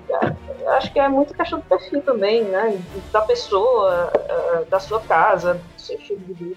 É, ao Bob, você já chegou a. Você já teve algum portátil? Você costuma jogar em celular, alguma coisa assim, não? Ah, cara, jogar do celular, eu, aliás, eu já tive um PSP já, já uhum. tive também o. Oh, não entendi. O. Caramba, nossa, eu tô, tá, tô esquecendo das coisas, cara. Você quer saber as outras opções? Vamos lá, Game Boy, é, Game Gear. Game Boy já tive, Game Gear eu já tive. Uhum. Mas sabe, eu já vi a maioria desses, mas sabe que eu não conseguia ficar também, sabe? Por mais que seja uma coisa casual, realmente, de pegar no caminho de fazer alguma coisa, eu nunca consegui ser tão bitolado de ficar lá jogando algumas horas, sabe? Me irrita um pouco também. Esse joguinho de celular mesmo, agora, só pra ter uma ideia, o último que eu tava jogando era do Walking Dead por causa da, da vibe do Walking Dead, sabe? Uhum. Mas eu joguei uns quatro dias, depois eu falei assim, ah, não, quero mais. Dá mais tempo que ficar comprando a porra das moedinhas lá. joguinho de celular que eu jogo é Candy Crush. Na verdade, eu quase não jogo no celular, eu jogo mais no iPad porque a tela é maior. Eu também, eu também. é, eu não, não, sou muito fã de. Candy Crush eu parei de jogar por causa da minha tia, tá? Sabe? Minhas tias lá de Portugal ficam mandando toda hora convite pra alguma coisa dessa. Fiquei ódio. Aí, aí, sabe? Então tem umas coisas assim que eu falo, não, não adianta, eu preciso desligar e tal, e acabou nem acabando nem jogando assim. E outra coisa também que me ajuda a dar uma desligada é porque também eu tenho o Windows Phone, que não tem jogo nenhum, então fica mais. Ah, sim, isso realmente colabora. Na condição de ex-proprietário de Windows Phone, eu solidarizo contigo nesse aspecto. Então, não tem nada, então a gente vai por nada por nada. Às vezes vem a minha, vem a minha mãe e fala assim: olha, ó, ó, na época do Pokémon, meu Deus, velho. Era o único que não tinha. Nossa, ficava tão bem, eu respirava, vendo todo mundo olhando pra baixo na rua. Desculpa, Janinha, mas é verdade aqui, nossa, aqui é um. Meu Deus, era um horror. Eu tenho um amigo que ele já, já foi atropelado duas vezes. Uma vez com, uma bicicleta e outra vez ele encostou um pouquinho no carro, assim. Não, teve um amigo meu que teve que botar nove pinos na, na perna porque ele tropeçou na calçada que tava jogando o negócio. Então, é, é por aí, entendeu?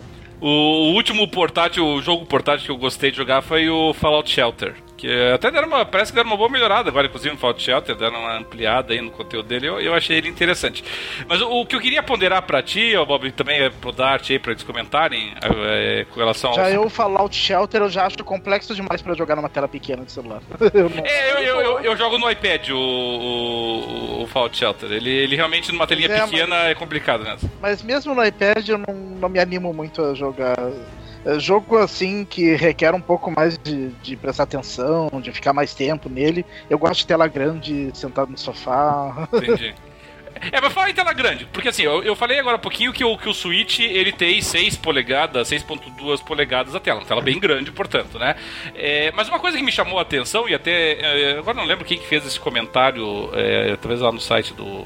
do no, no, nossa página do Face, que, é, que é a própria dimensão dele. Porque, como me parece evidente, e eu acho que estamos aqui mais ou menos de acordo com relação a isso, uh, que, o, que o Switch ele tem uma intenção de ser um portátil, é, se a gente somar a tela principal dele com os dois é, controles removíveis, né, que é aquela ideiazinha legal ali que eles tiveram de junta os dois para fazer um controle de mão, separa os dois para colocar nas laterais, é, ele, ele fica com mais de 25 centímetros Tá, ele é quase uma daquelas réguas da época da escola lá de 30 centímetros, sabe? Então, assim, não é exatamente uma coisinha modesta, né? Ele é bem grandinho até assim na mão. É... Você acha que isso pode complicar o meio de campo dele, Bob? Uma coisa que eu tava pensando, cara, era que não adianta. Cada vez que eu vejo uma pecinha saindo da, lá da demonstração, por exemplo, eu falo, hum, isso já vai marcar mais bateria. o, negócio, o negócio do Bob é a conservação de energia. você, você imaginou o, o, tamanho da mochila que você tem que carregar para carregar tanto treco que vai acoplar nesse, então, nesse videogame? cara, você monta o Transformer se quiser, mas isso não tem um problema. O problema é o que, o, o que me irrita é que às vezes quando você tá naquele auge do jogo, acabar. Porque você não tem bateria e você só vai conseguir chegar no seu ponto B, no caso, sei lá, daqui a três horas, entendeu? Então isso que me irrita, tá ligado? Por isso que eu falo, a maioria das coisas, até mesmo na época que eu tinha mesmo Android, ficava putaço quando tava jogando alguma coisa e é que tipo, puta, vou ter que parar porque eu não tenho nem bateria, não ouvi nada e tal, eu tenho que ficar reservando. Então imagina isso pra um consolezinho ali. Então cada vez que eu. Quando eu vi aquela galera jogando, cada um no seu controle jogando negócio, eu falei, meu Deus, legal, vocês vão jogar 10 minutos e acabou, sabe assim? Então é isso que me preocupa um pouco. Bom, o Bob está preocupado com a questão da conservação de energia. Nós já vimos algumas notícias de que, de que realmente ele tem uma duração de 3 a 4 horas. Agora, o Bob, você usa o Windows Phone, né? Uma das coisas legais do Windows Phone é que, para uma pessoa preocupada com conservação de energia, ele é ótimo, né? Porque não tem aplicativo nenhum, então dura bastante. Quantas horas eu dura? Eu fico feliz com isso, certeza. É a parte que eu fico mais feliz. É. Nem me importo com muito jogo assim, porque também não tem. fica elas por elas, mas. Mesmo assim, cara, na época que eu tinha Android, eu ficava mó preocupado quando tinha algum jogo, eu ficava lá jogando pra caramba e tal. De repente, quando foi ver, não tinha nem o que fazer, nem nada. Eu falava, putz, mano, não consegui nem ouvir o rádio pra voltar pra casa, né? cara, é fora, vai. Quando você tem um celular que você não consegue nem ouvir o rádio pra voltar, mano, aí você fica maluco. Mano. É porque. Você vamos... imagina você jogando lá aquele jogo, você tá mais interessado, de repente você vai ver, buf, acabou a bateria. Você fica maluco. É, porque vamos pensar assim, né? É, Janinha, você tem o, o 3DS, né? Qual que é a duração, qual que é a autonomia do 3DS em pleno funcionamento? Uh, como eu não uso muito 3D, eu uso o 3D ali no mínimo antes de desligar, porque senão eu fico. Porque eu já viajo no ônibus, né? Uhum. Já jogo viajando no ônibus. Se eu ainda for com 3D no talo, eu enjoo pra caramba. É... Ele dura. Tá durando mais ou menos 5 horas. Pois é, é porque assim. Cinco, uhum. Um pouco mais só. É. E eu fico pensando assim, é... É, se eu fico no, no, iPad, que é bem maior, né? Se eu no iPad, se eu fico jogando direto, um jogo um pouquinho mais, mais exigente é... ele, ele realmente não dura tanto tempo assim. Eu não sei dizer quanto tempo ele iria durar, mas ele a bateria dele desaparece. Entendeu? Mesmo no, no, Eu tenho um Moto X, por exemplo, o Moto X Play aqui. Eu se, eu. se eu resolvo jogar alguma coisinha ali, mesmo jogos simples, assim, pegar aí Wordament, coisa desse gênero assim, eh, despenca a energia dele, assim, né? Não sei até que ponto aí também dá pra gente esperar uma bateria muito maior do que 4, 5 horas de duração, né? E olha que o Moto X Play, o diferencial dele é justamente a bateria, né? Pois é, pois é, é isso que eu tava pensando, sabe? Ele não. Uh, a, a, a, preocupação, a meu ver, é se não chegar nem a isso a bateria do, do, do, aparelho, né? Se nós pegar assim. Porque daí nós não estamos falando de joguinhos simples, né? Nós estamos falando aí de. Vou pegar aí Super Mario Galaxy, do novo Zelda, do. Então, quer dizer, são joguinhos que vão exigir a. Telas grandes, né? É, tela grande, 6.2, entendeu? É, realmente vai ser exigente.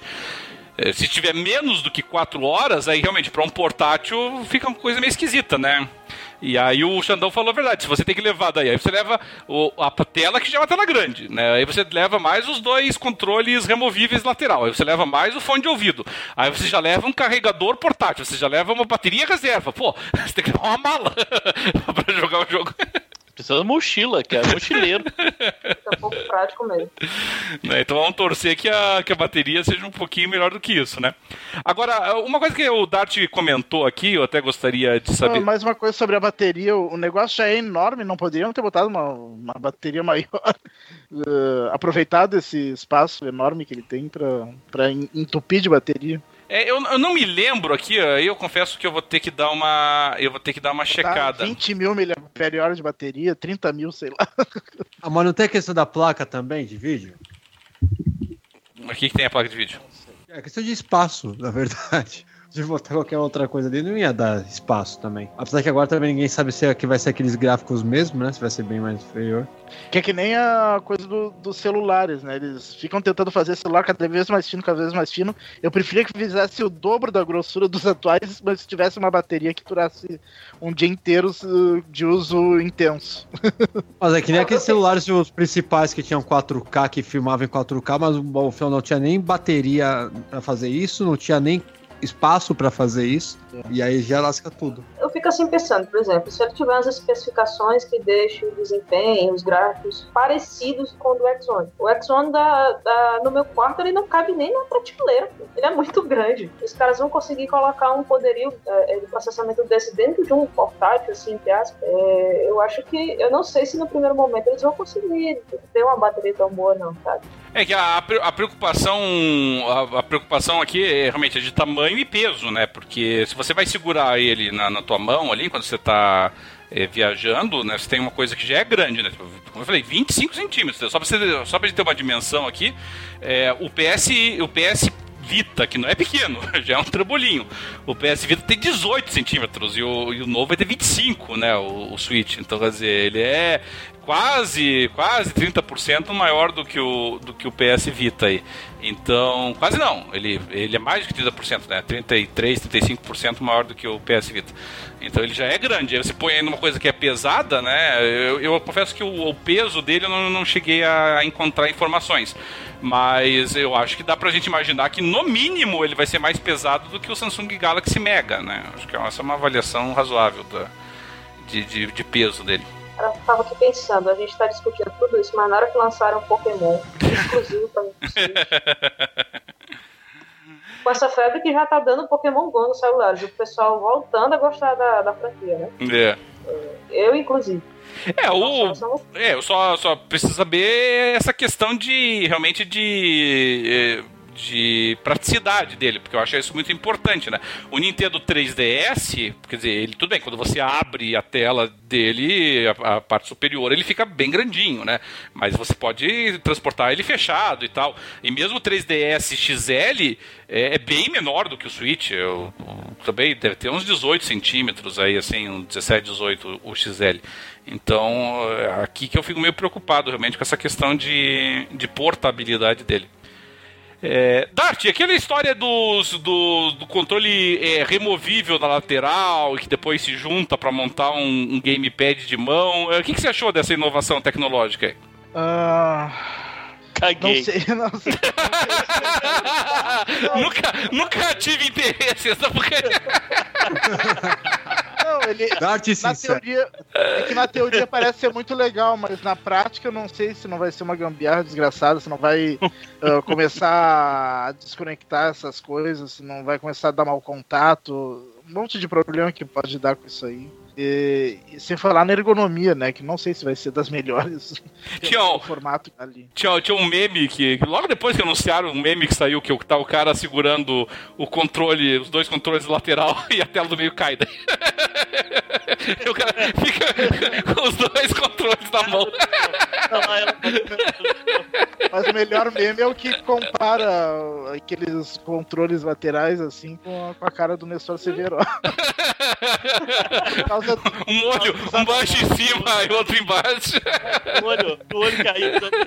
Bom, é. verdade seja dita, o gamepad do Xbox One também serve pra isso, né? É, também serve. Troço levemente assimétrico ali, assim, né? O... Na, na verdade, se a gente parar. Um olho no peixe e outro no gato, né? Ah, se, se, a gente parar pra olhar a disposição dos botões do Nintendo Switch, ele é muito parecido, ressalvada todas as proporções, com o gamepad do, do 360. É, o, menos do Xbox One, mais do 360, né? Mas você vê ali os quatro botões ali em posição muito similar, um pouquinho mais em cima do que, no, do que era no, no Xbox One, mas os dois manches assimétricos, o direcional é um pouquinho mais abaixo do que ficava no, no do Xbox 360, mas muito parecido em termos de disposição geral, assim, sabe? É... Só que realmente você vai estar segurando um manche na esquerda, um manche na direita e uma tela, assim, digamos assim, é, pendurada entre os dois, uma tela aí de, de 18, 19 centímetros, né? É, é esquisito, né? Você está segurando só pela lateral e aquela tela imensa ali, pesada no meio ali, prestes a cair. então você tem que confiar muito no grip ali do ladinho ali, né? Comecei a pensar aqui na quantidade de, de jogadores com a tela quebrada. É, o, o risco é imenso, né? O Nossa, risco é, é verdade, mano. E pra quebrar um controle, se quebrar um controle, é... Como assim? Se, se quebrar um controle, se quebrar uma orelha do, do cachorro lá, fodeu. É, o, a, a, a tela, a tela, é, a tela é touch, mas é óbvio que o mesmo sendo a tela touch, provavelmente os jogos vão exigir todos os botões ali, né? Jogos mais complexos provavelmente não vão responder só a touch, né? E, e é uma tela de 720p também, né? Não chega nem a ser uma tela de 1080. Mas eu acho que a do PS Vita também não era 1080, né? Justamente por causa da bateria, né? É, seria ridículo você querer uma tela de 4K ali. Primeiro, a bateria não ia dar conta. Segundo, é, as dimensões são, são bem pequenas, é difícil você conseguir distinguir é, mas, as mas é que tem celular com tela menor que, que a resolução não é 4K, mas é 2000 e pouco. Por... É, ué, pra, pra pegar bobo. É, o, o, que eu tava lendo aqui, assim, do, de algumas críticas do PS Vita, é que o PS Vita, por exemplo, em tese ele deveria reproduzir a 720, mas pelo que eu vi aqui, ele faz upscale para 720.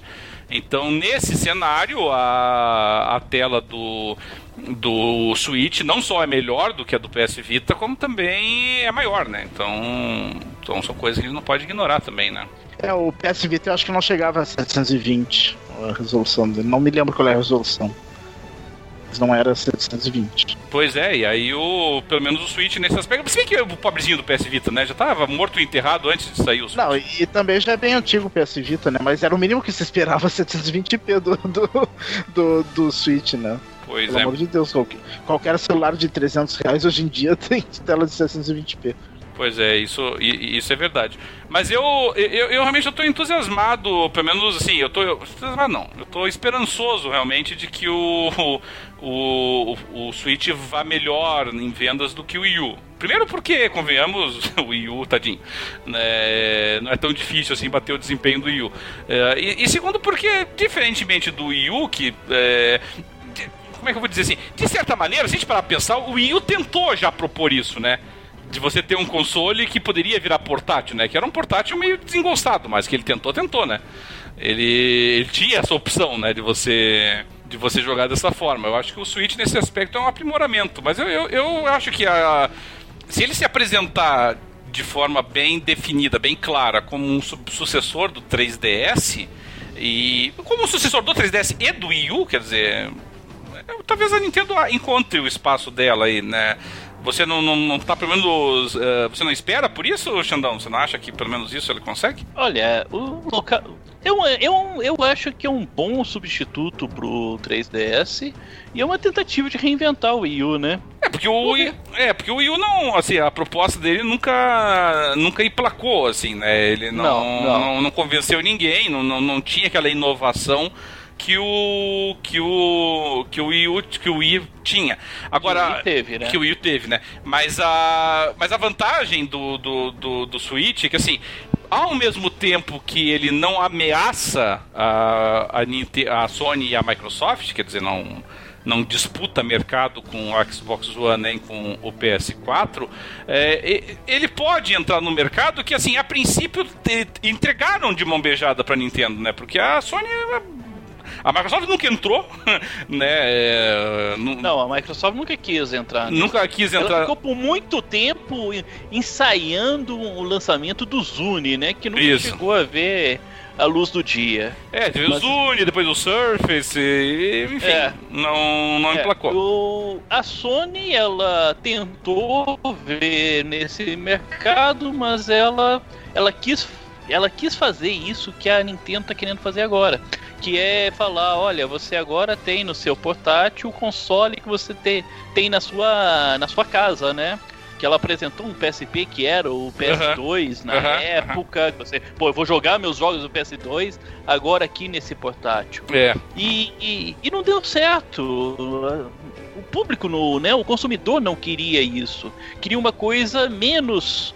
É, Cara, eu, eu tô ruim de palavra assim. Queria uma coisa assim que, que exigisse menos é, atenção, menos dedicação num portátil. Uma coisa que você poderia fazer coisas rápidas, jogos um pouco mais é, leves. Né? Não queria você. Ah, eu tenho PSP. Uhum. jogar o God of War, uma campanha inteira do God of War, né? Um jogo inteiro. Você tem que se dedicar, você tem que jogar lá, é tenso. É tenso. Não, não sei se. Eu acho que aí ela, ela acabou não tendo, abandonou o PSP, tentou jogar o PS Vita como se fosse um PS3 portátil. Também não teve o sucesso esperado. E a Nintendo, por outra vez, você podia jogar jogos assim, né? Tinha jogos muito muito fáceis de jogar no, no portátilzinho dela, né? Então.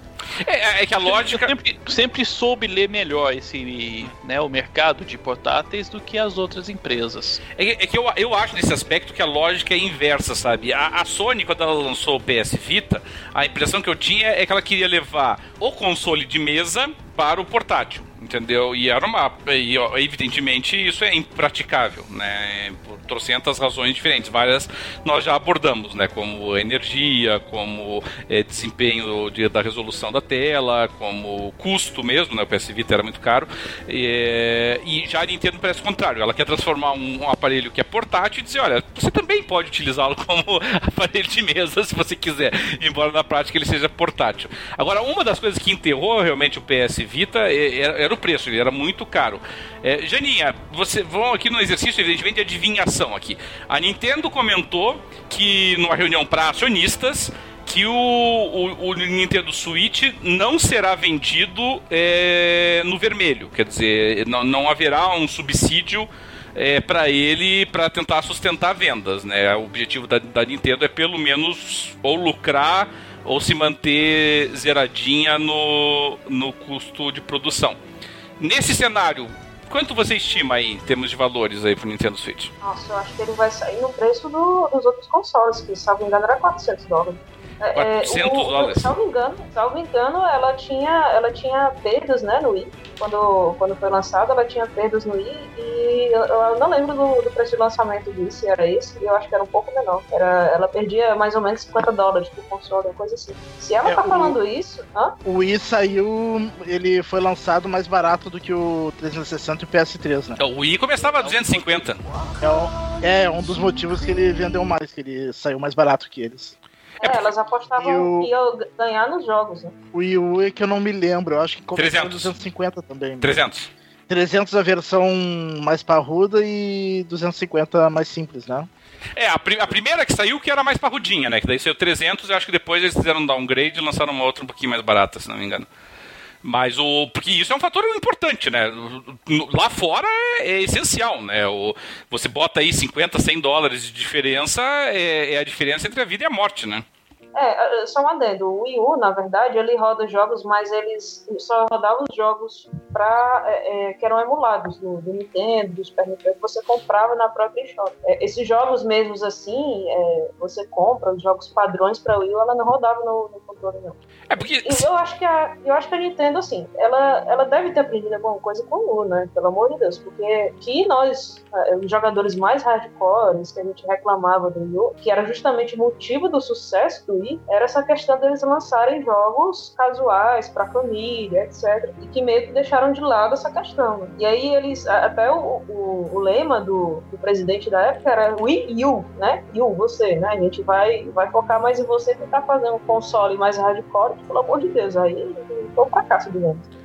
Porque eu a... acho que ela. Ah, não, pode, pode, pode, pode complementar. Não, era só isso. E assim, se como o 3DS foi muito, teve muito sucesso, se eles mantiverem pelo menos a base do 3DS, pelo menos os jogadores migrarem pro Switch, agora tem que ver essa questão do preço também, né? Pois é. Bater muito. Porque o, o, Xbox One e o PS4, salvo engano, nos Estados Unidos estão saindo a 300 dólares agora, né? É, na metade da geração já, né? Pois é. e aí. Já tudo reformulado. É, o, o, se o Switch sair a 300 dólares, eu não vejo muito problema. Porque para todos os efeitos está o mesmo preço dos outros dois consoles, mas o, o, o, novo é ele, entendeu? A novidade na praça é ele. Então pode ser que com 300 dólares ele até venha a ser competitivo. Mas se passar disso, vai complicar o meio de campo para eles, daí eu acho. Entendeu? Eu fiquei com muito medo dessa notícia, sabe? Porque o console logo de cara, que a Nintendo tem, tem mania de lançar console na metade da geração dos outros. É. E aí você lançou um console que tá mais caro, que vai ser mais ou menos o preço do Scorpio, do, do Pro, né? Tá todo mundo apostando nesse preço também. É. é já que os outros qual é, o, qual é o preço atual sugerido do Wii U? Vocês lembram? Do Wii U? É. É, lá fora é lá fora. É, não vou lembrar. Ele, Posso... já tá, ele, já tá, ele já baixou para 200, será? É, eu posso dar uma pesquisada rápida aqui assim, Você mas. Dá uma olhada aqui no, na Amazon, ele tá 300 dólares. É, muito caro, né? O Mario Kart 8. 300 dólares? É. Ah, tá muito caro ainda. Tá, tá muito caro ainda.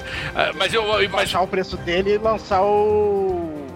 O, o Switch no máximo a esse preço. É, porque o problema é assim, porque a gente tem que lembrar também que, diferentemente da Sony e da Nintendo, para nós aqui no Brasil, trazendo para nós aqui, a, a, a, Nintendo não tem mais representação no Brasil. Então aqui é só importado. Né? E não é nem importado pela Nintendo, é importado pelas revendedoras. Então uh, o meu medo é que o, o, o, Switch chegue no Brasil aí na casa de, sei lá, 2.500, 3 mil reais. Aí não rola, né? Aqui na, na Amazon tem o Nintendo Wii U console básico, sem nenhum jogo acoplado. A versão que vem o iPad, né, que tem umas versões que não vem, é, tá 230 dólares. É, o Wii U no Brasil, salvo engano, você encontra ele na casa de 1.300, 1.500. Não é, não é muito fácil de achar ele, mas você encontra, você encontra nessa faixa, o que não é ruim. É, evidentemente. Mas eu duvido que o Nintendo Switch vai chegar nesse preço, entendeu? O Nintendo Switch vai chegar aqui na casa de. Se chegar em menos de 2, eu já acho que vai ser ótimo. Mas daí se chegar, vamos supor aí, que ele chegue aí em 3. Aí você fica, putz, 3 mil reais para um aparelho que na prática é um portátil e. E eu, por exemplo, que estou pensando em comprar para minha filha, gastar 3 pau num console para minha filha dói, né? Eu não gastei nem para mim, não gastei isso. Melhor pagar 3 mil num, num, novo iPad, né? Pois é, é isso que eu fico pensando, né? O preço dele vai ser meio decisivo. Então. Então, realmente vai ficar a gente vai ficar dependendo ainda, me parece, para a gente tentar dar um veredito sobre o potencial sucesso dele, das especificações técnicas, que nós sabemos muito pouco, essa é a verdade. Tá, uma das poucas informações que nós temos é que aparentemente ele tem 4 GB de RAM, o que é pouco, tá? eu esperaria pelo menos que ele saísse com 8. E a tela 720, como nós já dissemos, touchscreen, com 12 direcionais e tal, mas é, é só isso que nós temos de informação até agora. Mas pelo menos ficamos no aguardo, né? Assim que surgirem maiores informações aí do Switch sobre preço, é, informações é, mais técnicas dele, a gente vai atualizando por aqui mesmo. Bom, gente, não sei se alguém tem mais alguma observação a fazer sobre o Nintendo Switch. Não, ah, não? Não. Não, não. então está bem.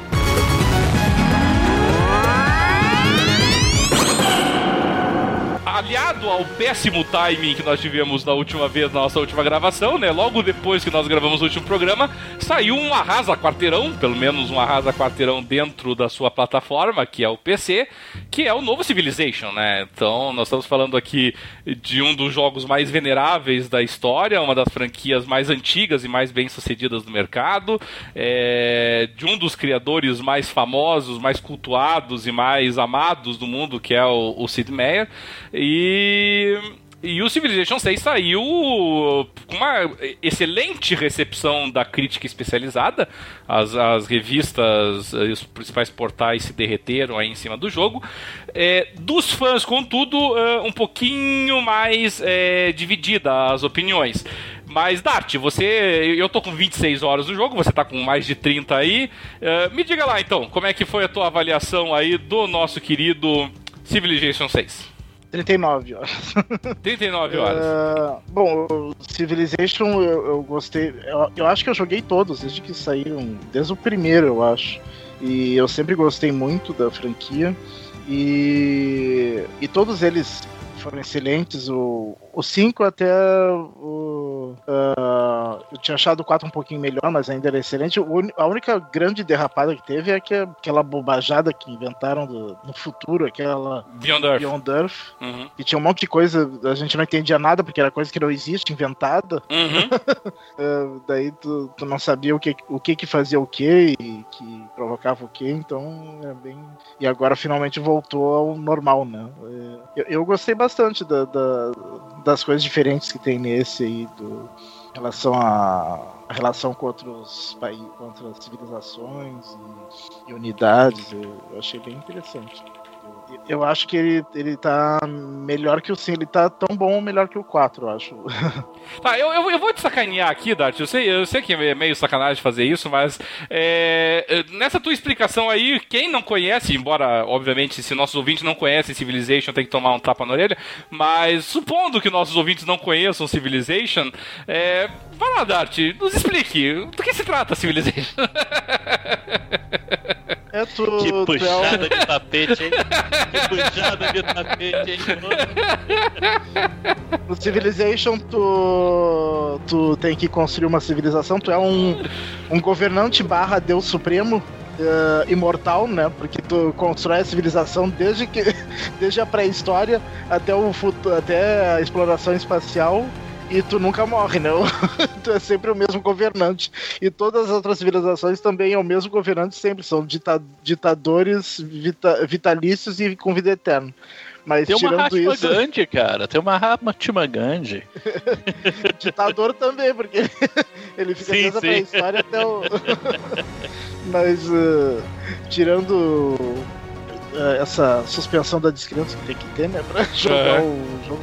Tu tu começa o jogo assim num mapa que tu não tu só tu só tem um quadradinho do mapa aberto que é onde começa o teu colono, né? Uhum. Uh, e daí a primeira coisa que tu tem que fazer é fundar a primeira cidade da tua da, no início uma vila, né, da, uhum. tua, da tua civilização e, e, dali ir expandindo e desenvolvendo a cidade, uh, colonizando mais, uh, expandindo fundando outras cidades, daí tu começa a, a, explorar mais o mapa e encontrar outras civilizações e também as cidades-estado, né? Uhum. E também tem os bárbaros para encher o saco, que eu, de vez em quando, no, nos, nesse eu não fiz ainda, mas nos outros Civilization. Você desabilitou eu, os bárbaros, eu, não acredito nisso. Eu, eu, criava uma, uma partida desabilitando os claro. bárbaros só pra não Mas dessa vez. O Drat leva a vida no Easy, né, cara? Porra. Mas uma, coisa que eu notei, mas uma coisa que eu notei diferente nos bárbaros é que eles são mais chatos do que nunca. Muito. Que nos outros jogos. Uh, eh, depois ali, pela era moderna, Idade Média, não, não tinha mais bárbaros, eles tinham desaparecido. Não, agora vem uns e... bárbaros com antitanque. É, agora vem bárbaro com tanque, coisa assim. Eu não sei de onde que eles surgem, porque o mapa já tá todo tomado com outras civilizações. e, de, e de onde é que eles surgem pra, pra vir encher o saco. O... Mas, O, o Civilization, eu não, eu não, sei se os demais colegas aqui já jogaram alguma versão dele. Eu, eu joguei, eu, eu, sou fã e joguei todos, todos, todos, todos os Civilizations é, lançados na história. Todos, sem exceção. É, e, Ele e, não jogou o board game. E o, o board game não. É, nem sei se é bom. Vocês, podem, vocês podem comentar sobre ele também. O, game eu, eu joguei. Não, e tu jogou Revolution, Civilization Revolution, que saiu por 360. Sim, sim, sim. Eu joguei, joguei também. Ficou muito boa a versão, ressalvadas todas as limitações, né, para um console. Eu achei que foi muito boa. O, o, o, o primeiro Civilization, eu posso dizer com tranquilidade que foi o primeiro jogo que eu, é, assim, realmente fanatizei, sabe? Porque, é, embora historicamente meus jogos favoritos tenham sido o Wing Commander e o e o Ultima, uh, o Wing Commander e o Ultima era assim, eu vencia o jogo, eu parava de jogar, não, não, jogava de novo, mas o Civilization sempre teve um fator replay muito grande. E, e eu tava, na época, assim, eu tava ali na... É, tinha 13, 14 anos. Uh, e, e, nossa, eu me lembro muito antes, acho que 12, 13 anos. E eu, foi as primeiras vezes que eu virei a noite jogando, foi jogando o primeiro Civilization, assim, sabe? E, e, e, e sempre me, me, impressionou realmente a qualidade técnica do Civilization para um jogo que é por turnos, né? Porque a gente está tão acostumado hoje em dia com estratégia em tempo real. E o Civilization não, o Civilization manteve a vida inteira a fórmula dele de combate por turnos. Então você vai, basicamente, como o Dart falou, você vai gerenciando ali as tuas cidades do teu império. Uh, só que o Civilization ele tem uma coisa muito legal que é a diversidade de coisas que você consegue explorar nele, né? Quer dizer, já não é só combate. Então você cria suas unidades, mas você desenvolve a economia, você desenvolve a cultura, você desenvolve religião, né? Para pegar as edições mais recentes. É, você desenvolve a ciência, a árvore, a árvore tecnológica do, do Civilization, qualquer Civilization, entendeu? É, ela ela, é, ela, é, ela é o, ele é o antepassado da Wikipédia, meu amigo. Entendeu? Onde surgiu a Wikipédia? É, foi lá no, no, na Civilopédia, né? Do Civilization, entendeu? Porque tá ali tudo, e sabe? O, e também os recursos naturais que tu vai descobrindo. Tudo, tudo. Jogo, depende é... das tecnologias que tu já descobriu também. É, e aí, e, sabe, pra você entender, é, é, extraordinário, assim, sabe? Quer dizer, o cara aqui, isso que o Dati falou, assim, sabe? É, você, o, o, o jogo, ele é muito, ele é muito lógico nas coisas que ele faz, assim, sabe? Então, você primeiro vai descobrir é, agricultura, aí depois da agricultura você vai descobrir o arado, depois do arado você vai descobrir a roda para é, é, para desenvolver as estradas, para desenvolver o comércio. Aí você vai descobrir o alfabeto, a escrita. Depois da escrita vem a produção literária e, e sabe tudo encadeadinho de uma forma assim tão bonita que você consegue entender a evolução. E também para as formas de governo também que tu tem disponível depende do que tu vai descobrindo também. Isso é, é, é muito interessante como o Civilization consegue encadear os diversos componentes dele assim. Uh, e ele cria realmente um jogo assim. Ou teve um teve um, um rapaz, até, até o próprio pessoal da, da Firexis, né, que é a empresa do, uh, que, que distribui aí o Civilization, quando ele estava fazendo propaganda, eles colocaram um comentário, uma crítica no Steam, né, que os usuários colocam, e aí tinha um cara que tinha jogado o Civilization 5, e aí ele colocou assim no comentário dele, assim, a crítica dele tinha uma linha, duas, é, duas frases. Ele falou assim: ah, não joguei tanto tempo, mas me diverti bastante. Aí você vai olhar o tempo de jogo dele, 1.600 horas. Deu pra se divertir um pouquinho. Ou então ele escreveu essa crítica quando a recente tinha jogado pouco. Né? É, pode ser também. Mas ele. Mas ele, ele, gera esse tipo de coisa, realmente. O pessoal joga horas e horas e horas e horas e horas a fio. Né? O pessoal brinca lá, até, até, até piada interna nas comunidades nerds, né? O, o, só mais um turno, né? É só mais um turno do, do, do Civilization, você joga mais 200 turnos daí depois do mais um. É. Não, e tanto que no Civilization, tu, depois que tu vence o jogo ou perde, tu tem a, tu tem a chance de continuar jogando só mais um turno. Daí tu seleciona só mais um turno, mas daí esse só mais um turno é infinito, tu pode continuar jogando. E geralmente eu faço isso, porque eu quero explorar outras coisas naquele mapa. Que, é. Por exemplo, se eu, se eu Agora mesmo, eu, eu tive uma vitória por pontos. Que a vitória mais broxante que tem no jogo é por pontos. Verdade. É, no, no 4 eu gostava muito da cultural, que que no, agora tiraram isso nesse quando a tua, a tua civilização tinha uma cultura muito forte, às vezes cidades uh, vizinhas a tua acabavam se convertendo sem guerra nem nada, se, por causa da força da cultura. E isso não tem mais. É, te aderir a tua civilização não, realmente. É. E, e eu ganhei por pontos, daí depois resolvi continuar jogando.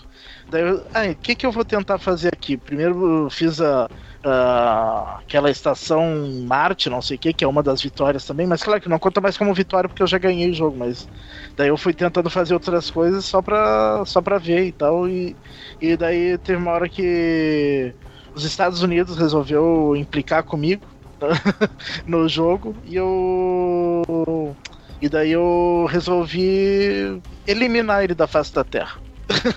Entendi. Daí eu tinha, tinha conseguido um, uns dispositivos nucleares, uns termonucleares, comecei a jogar umas bombinhas atômicas. ele tinha só três. Ele, ele tava pequeno assim no uhum. jogo. Numa guerra bem bem remota comigo, ele tinha perdido já duas cidades. E eu acho que em alguma outra guerra ele perdeu pra não sei o que, ele só tava com Nova York, uh, Washington e. não me lembro que outra cidade. E daí eu joguei uma bomba em cada uma. Muito bom, muito democrático. deixar também. de ser é. a, a As outras duas cidades que eu tirei dele é porque ele teve a audácia de construir no continente que eu tava. É, não dá, né? Tá foi esse invasor aí, né?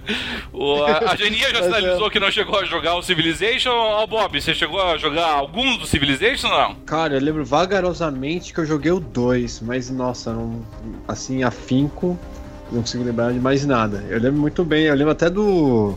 Da capinha, assim, eu lembro que eu cheguei a jogar um pouquinho, mas eu não sei por que eu parei de jogar. Uhum. É, o, o, Civilization, o Civilization 2 é um dos mais famosos da história, inclusive. O, mas assim, o Civilization, todos os títulos dele, sem exceção, é, são extremamente elogiados. Né? Você pega desde o primeiro Civilization até o Civilization 6, é, não tem nenhum. O Beyond Earth até não foi. Ele, ele não foi não falaram mal, mas foi o que foi menos falado bem, né? É, mas mesmo o Beyond Earth, que é o pior avaliado da história, a avaliação dele em média da Metacritic é 81.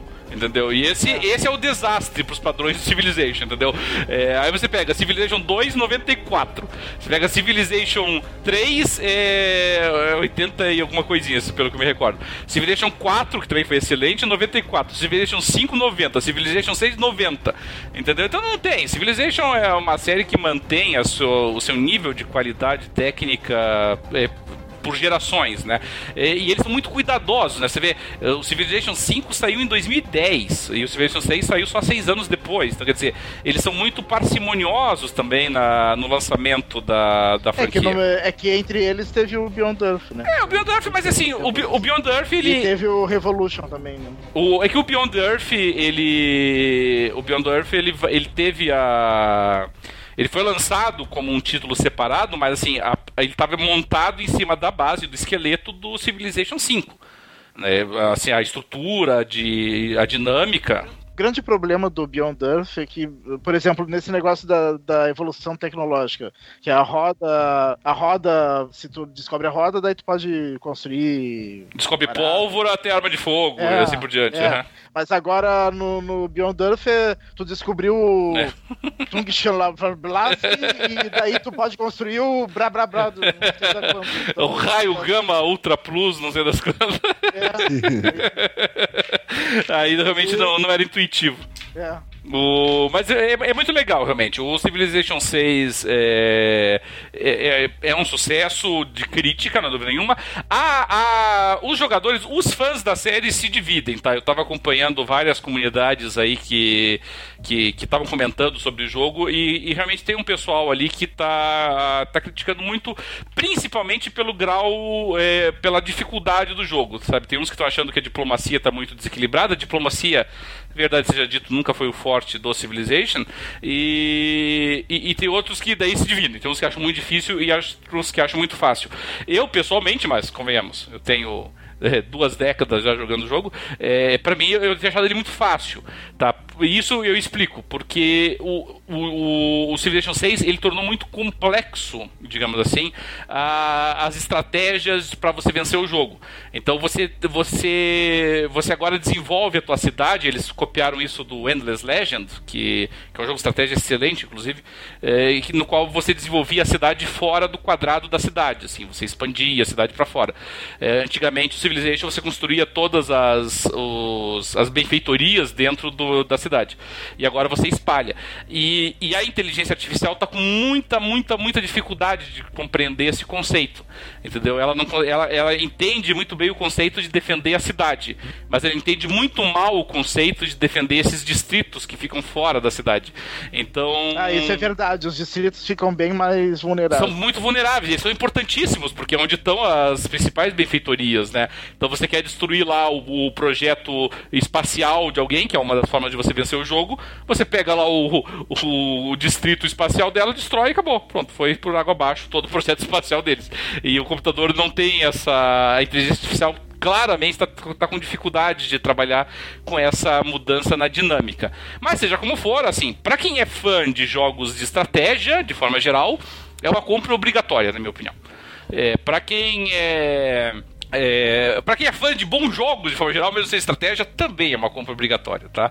E eu acho assim, que se você nunca jogou um Civilization na vida, é, ele é excelente também. Ele é um pouquinho mais complexo do que os anteriores, mas o Civilization, nos diversos níveis de dificuldade dele, costuma ser muito amigável, assim, sabe? Se você pega os níveis mais básicos, assim. Então, com um pouquinho ele, de dedicação. E ele, ele, vai ajudando no começo. Vai, vai ajudando, te dava muitas dicas.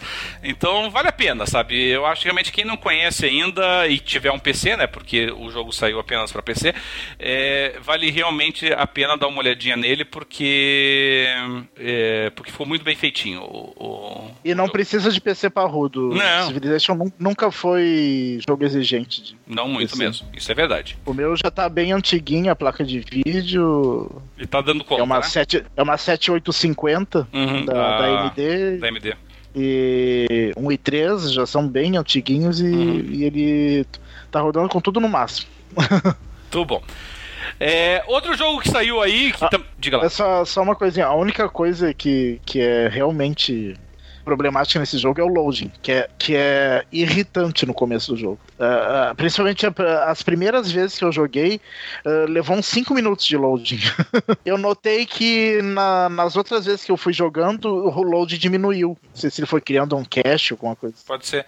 É, comigo, geralmente depois que o narrador termina aquela apresentação ali no início, ele já, já entra, assim, sabe? Ele não, não tem um. Não, não é para entrar na, na tela de início do jogo. Isso daí é rápido, mas para tu carregar a tua campanha que tu tá jogando. É mesmo, As é. primeiras Poxa. vezes é, foi muito demorado. Confesso que não, não, não senti isso, mas vou, vou tentar prestar atenção.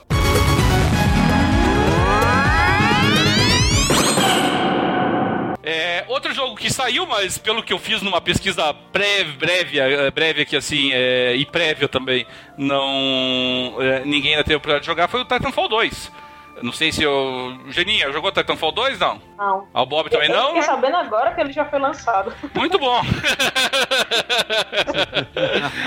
o, o, Titanfall 2, que era um exclusivo do Xbox One e do Xbox 360, né? Tinha saído uma versão também pro anterior. Foi muito bem recebido. Eu até, quando lançou na época, e por muito tempo eu comentei aqui que para mim é, é, era o melhor multiplayer da geração até então. É, foi o que eu mais me diverti, foi o que eu achava mais dinâmico, mais rápido, mais intuitivo. É, acabou sendo quebrada essa essa exclusividade que o Xbox tinha, aí acabou sendo lançando também agora para o PS4. O jogo foi muito bem recebido novamente pela crítica. O primeiro Titanfall já tinha sido, o Titanfall 2 também, muito elogiado, mas com vendas muito ruins, né? As vendas até agora dele não não emplacaram, não emplacaram muito, assim, embora tenha sido lançado para mais plataformas. É mesmo não tendo jogado o Titanfall 2, tá, amigos? É, é, nenhum de vocês comprou. Eu também não. Então me digam lá, é, por que que não compraram ainda? Quer dizer, por, a, o que que nós podemos explicar do Titanfall 2 não estar vendendo como o primeiro Titanfall vendeu? Dart. Ah, eu acho que. Eu... Ô, ah, Bob. desculpa. Não, pô, Bob, vai lá. Eu Vai lá. Não, porque eu acho que só foi um jogo. Tipo, é o jogo certo, mas na hora errada. Porque acho que nessa época do ano, então, que tá vindo várias coisas mais interessantes, ou, ou já teve, ou ainda vai ter, então fica meio complicado. Eu li. Por exemplo, ele tá na minha lista, mas não é urgência. No Xbox One, no Xbox One eu até concordaria. É, Ele, ele tá chegando aí mais ou menos junto com o novo Gears, que é sempre uma competição complicada. Ele tá chegando junto com um pouquinho depois, né? Mas tá chegando aí com, com o, o Forza Horizon. É, mas no PS4, que, qual que é a concorrência que o Titanfall 2 está enfrentando? O problema dele é ter- ser lançado junto com o Battlefield 1 e o Call of Duty, né? Ah, você tá pensando na, na concorrência multiplataforma. Esses são os grandes problemas, né, dele. Acho que nem é tanto Gears, porque é um, é um gênero, apesar de ser de tiro também, é bem diferente, né, o jogo. Mas é por. É, é principalmente por Battlefield e, e Call of Duty, né? É, que sim, são verdade. dois, são dois jogos já muito mais consagrados do que o Titanfall, né? E que vendem como água todo ano, então eu acho que foi burrice mesmo eles terem lançado junto. Ah, Teria Se não me sentido. engano, o primeiro Titanfall foi o primeiro FPS da geração quando foi lançado. O Titanfall foi o primeiro. E ele foi lançado numa época que não tinha quase nenhum jogo, era, era fevereiro foi lançado. É, ele foi. Ele criou tendência também, que você pode ver que o Call of Duty mesmo depois acabou pegando algumas Ficando meio né? Titanfallizado. É, Porra. é, ele, pegou, ele criou tendência, mas ele não é ainda um, um chamariz de sim. vendas como é o Call of Duty, né? Mas, mas sabe o que é estranho nessa história? Porque assim, se você lança, por exemplo, um Call of Duty junto com o Battlefield, é compreensível, porque você tem um- uma empresa, você tem a Activision e a Electronic Arts colocando o seu produto no mercado. Mas nesse caso específico do Titanfall, a Electronic Arts jogou o Titanfall 2 para competir com o Battlefield 1, que também é da Electronic Arts. Então é difícil de entender o que, que passou na cabeça da Electronic Arts aqui, porque me parece claro que um deles ia ser prejudicado. E eu até arrisco dizer que a Electronic Arts achou que quem ia ser prejudicado era o Battlefield 1. Porque eu lembro que, que há pouco tempo atrás a Electronic Arts tinha dito que esperava que o Battlefield 1 não vendesse muito. Então, se eles achavam que o Battlefield 1 não ia vender muito, é porque as fichas deles estavam no Titanfall 2. E no final das contas, o Battlefield 1 emplacou e o Titanfall 2, embora extremamente elogiado, Mas se a gente não. pensar também um pouquinho, se a gente, sei lá, acho que o Titanfall mesmo que garantiu ali alguma coisa que fosse confrontar com o novo Call of Duty, né? Porque ele é totalmente futurista também. Em termos desse mesmo tema, talvez deve, sei lá, deve ter sido uma viagem muito louca de tipo assim, ah, vamos deixar o Titanfall né, brigando lá com o Call of Duty e a gente vai lançar esse Battlefield aqui por, por fora. Ah, mas é difícil, né? Porque assim, é, fã, eu, eu nunca ouvi um fã de FPS chegar pra mim e dizer assim, ó, eu não joguei, ou FPS ou third person, né? Tanto faz aqui. É, ah, eu não joguei Gears of War porque o que eu gosto mesmo é de Segunda Guerra Mundial, ou eu não joguei Battlefield 1 porque eu gosto mesmo é de jogo futurista. Ora, quem gosta de jogo de tiro é, se adapta ao contexto, entendeu? Não, não é, Ah, sim, não é isso que iria diferenciar. Então você está abordando o mesmo nicho de jogadores, entendeu? Não, eu, eu não consigo visualizar um fã de FPS pensando, não, eu só vou comprar FPS desde que eles sejam é, de ficção científica. Não, entendeu? Os caras não fazem isso. Então eu, eu acho que a Electronic Arts mandou dois produtos para um mesmo mercado, sabe? E aí, é claro, a pessoa. E, e a gente tem que lembrar assim que as pessoas que jogam esse tipo de jogo, elas estão interessadas no multiplayer, entendeu? E multiplayer, naturalmente, exige dedicação. Tá? E você não vai conseguir É se assim, dedicar cara. aos dois jogos ao mesmo tempo. É, se eu tivesse que comprar um dos três, eu compraria o Titanfall. Por quê? Porque, pelo que eu joguei do Titanfall 1, e não foi pouco, eu joguei muito, Uhum. é, ele meio que nivelava, não tinha tanta diferença do jogador iniciante ou noob Verdade, verdade. é, entre o jogador experiente. Então, assim, eu conseguia é, Uhum. assim, bons desempenhos nas partidas, sabe? Uhum, uhum. E já em relação ao Call of Duty, o último que eu joguei, se não me engano, foi o Modern Warfare 2. Nossa, eu. Não viu, não viu o caminhão que te atropelou. Isso que Call of Duty ainda é mais amigável do que Battlefield. Não, Battlefield eu nunca nem usei. É, o Battlefield ele é um pouquinho mais exigente é, do, do jogador. O, o- eu, eu concordo contigo, Juninho. É, Pra mim, um, um dos principais é, pontos altos do primeiro Titanfall era exatamente esse. Era, ele era muito amigável, assim, sabe? Você, é, mesmo sendo um jogador casual, mesmo E que sem, você ficasse... deixar, e sem deixar chato pra quem é mais viciado. Claro, Sim, claro. Claro, o, assim, você, percebia, quando estava jogando, você percebia, evidentemente, quem eram os membros da tua equipe ou da equipe adversária que eram os melhores jogadores. Mas isso não tornava o jogo frustrante pra você, entendeu? O cara provavelmente ia fazer uma pontuação maior que a tua, mas você estava ali, você estava matando também. Ele vai matar você duas vezes, você vai matar ele uma, mas pouco importa. É equilibrado. Não é que nem o Battlefield 1, às vezes você joga. O Battlefield 1 não, eu não cheguei a jogar. Mas outros Battlefield que às vezes você joga, tem lá o cara lá que não morreu nenhuma vez e você morreu 50. Sabe? é, isso realmente é- é- era natural. O, o Titanfall, o Titanfall muito, muito amigável para jogadores é, mais casuais, assim, sabe? E, e como eu, em FPS, sou um jogador casual, então ele me conquistou de imediato o multiplayer dele, assim. É, Eu só tinha multiplayer, né? Mas digo só, pra mim foi uma conquista imediata. Que é a mesma coisa do Halo, né? O Halo, pra mim, é, uma das graças do Halo era essa. O Halo sempre foi muito amigável. Menos do que o Titanfall, porque o Halo também. Você pega aquele pessoal que domina o Halo, realmente é, é difícil jogar contra eles. Mas o Halo, mas o Halo não é tão amigável, não.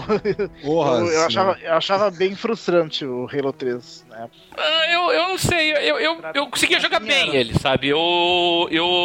eu, eu também, mesmo é sendo um eu, jogador eu, na casual. verdade, o único jogo de tiro que eu consegui jogar, não bem, mas regular, assim, que dá pra fazer alguma coisa, é o Gears. Não, mas Por o sou Gears. Mas o Gears não é muito amigável, não. O Gears exige dedicação. Ah, o modo Horda é muito bacana. Eu acho a melhor parte do multiplayer do Gears. Eu não sei se tem no 4. Sim, mas daí, mas daí porque é cooperativo, Tem, né? tem no 4, sim. Mas o modo competitivo do Gears of War é dureza, meu amigo, entendeu? Os caras ali são muito ferinhas, assim, é um jogo exigente. É muito mais na minha avaliação do que Halo e muito e, incomparavelmente mais do que Titanfall. Ah, sim, Titanfall. É, eu, eu tava querendo. Eu tava em dúvida se ia comprar o, agora o Battlefield ou o Titanfall. Eu não sei se eu vou, Talvez eu não compre nenhum agora, porque eu, eu dei uma parada agora nas compras, mas. Acho que eu vou comprar primeiro o Titanfall 2, depois o Battlefield. Até porque o Battlefield. Daqui a pouco vai ter alguma promoção, assim. Ah, bom, isso é Titanfall verdade. também vai ter, mas é que o Battlefield tem, tem EA Access também. Se tiver alguma promoção, vou pagar mais barato por causa do Access. Então. Ah, sim. Tudo bem, então. Mas ah, de qualquer maneira, o fato do, do Titanfall 2 não ter atraído a nós aqui eh, deixa claro que. Não, não é que não me atraiu. É. quero Não, não, não, mas- atraiu agora, né? É, que No é muita momento eu coisa. vou, né? É, pô, e isso pode até ser uma boa notícia, né? Pode ser que o pessoal acabe. eh, Que, E aliás, tá sendo muito elogiado a campanha dele, inclusive. É, surpreendentemente. Acho que aprenderam a lição nesse aspecto, né? Eles resolveram fazer uma coisa mais séria agora no, no modo campanha dele. Tudo bem, então.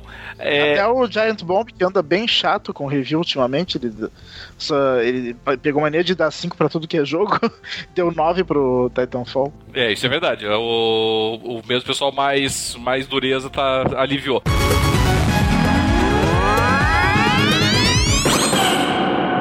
É, eu, eu queria aproveitar, contudo, é, o fato de a gente ter abordado aqui o Titanfall 2, porque na nossa página lá do Facebook, nós tivemos dois dos nossos ouvintes, é, nossos seguidores lá, o, o nosso querido Sérgio Figueiredo é, e também, é, o, depois do finalzinho lá, o Raymond Dietrich, que fizeram uma crítica para nós, assim, mais o Sérgio, mas o Raymond também é, pediu para a gente dar um destaque a alguns jogos, porque o, o Sérgio comentou que nós estávamos abordando demais alguns estilos de jogo, como FPS e jogos de corrida, e, e nós estávamos passando debaixo do nosso radar, de acordo com ele, né, diversos jogos é, AAA, jogos é, que não é, de grandes empresas, né. Então ele citou o Civilization 6 que como nós mencionamos, é, o programa acabou não batendo o timing, mas comentou outros, Attack on Titan, é, World of Final Fantasy, uh, Dragon Quest Builders, ele mencionou ali também o Tyranny, o Tyranny não saiu ainda, ele vai sair, mas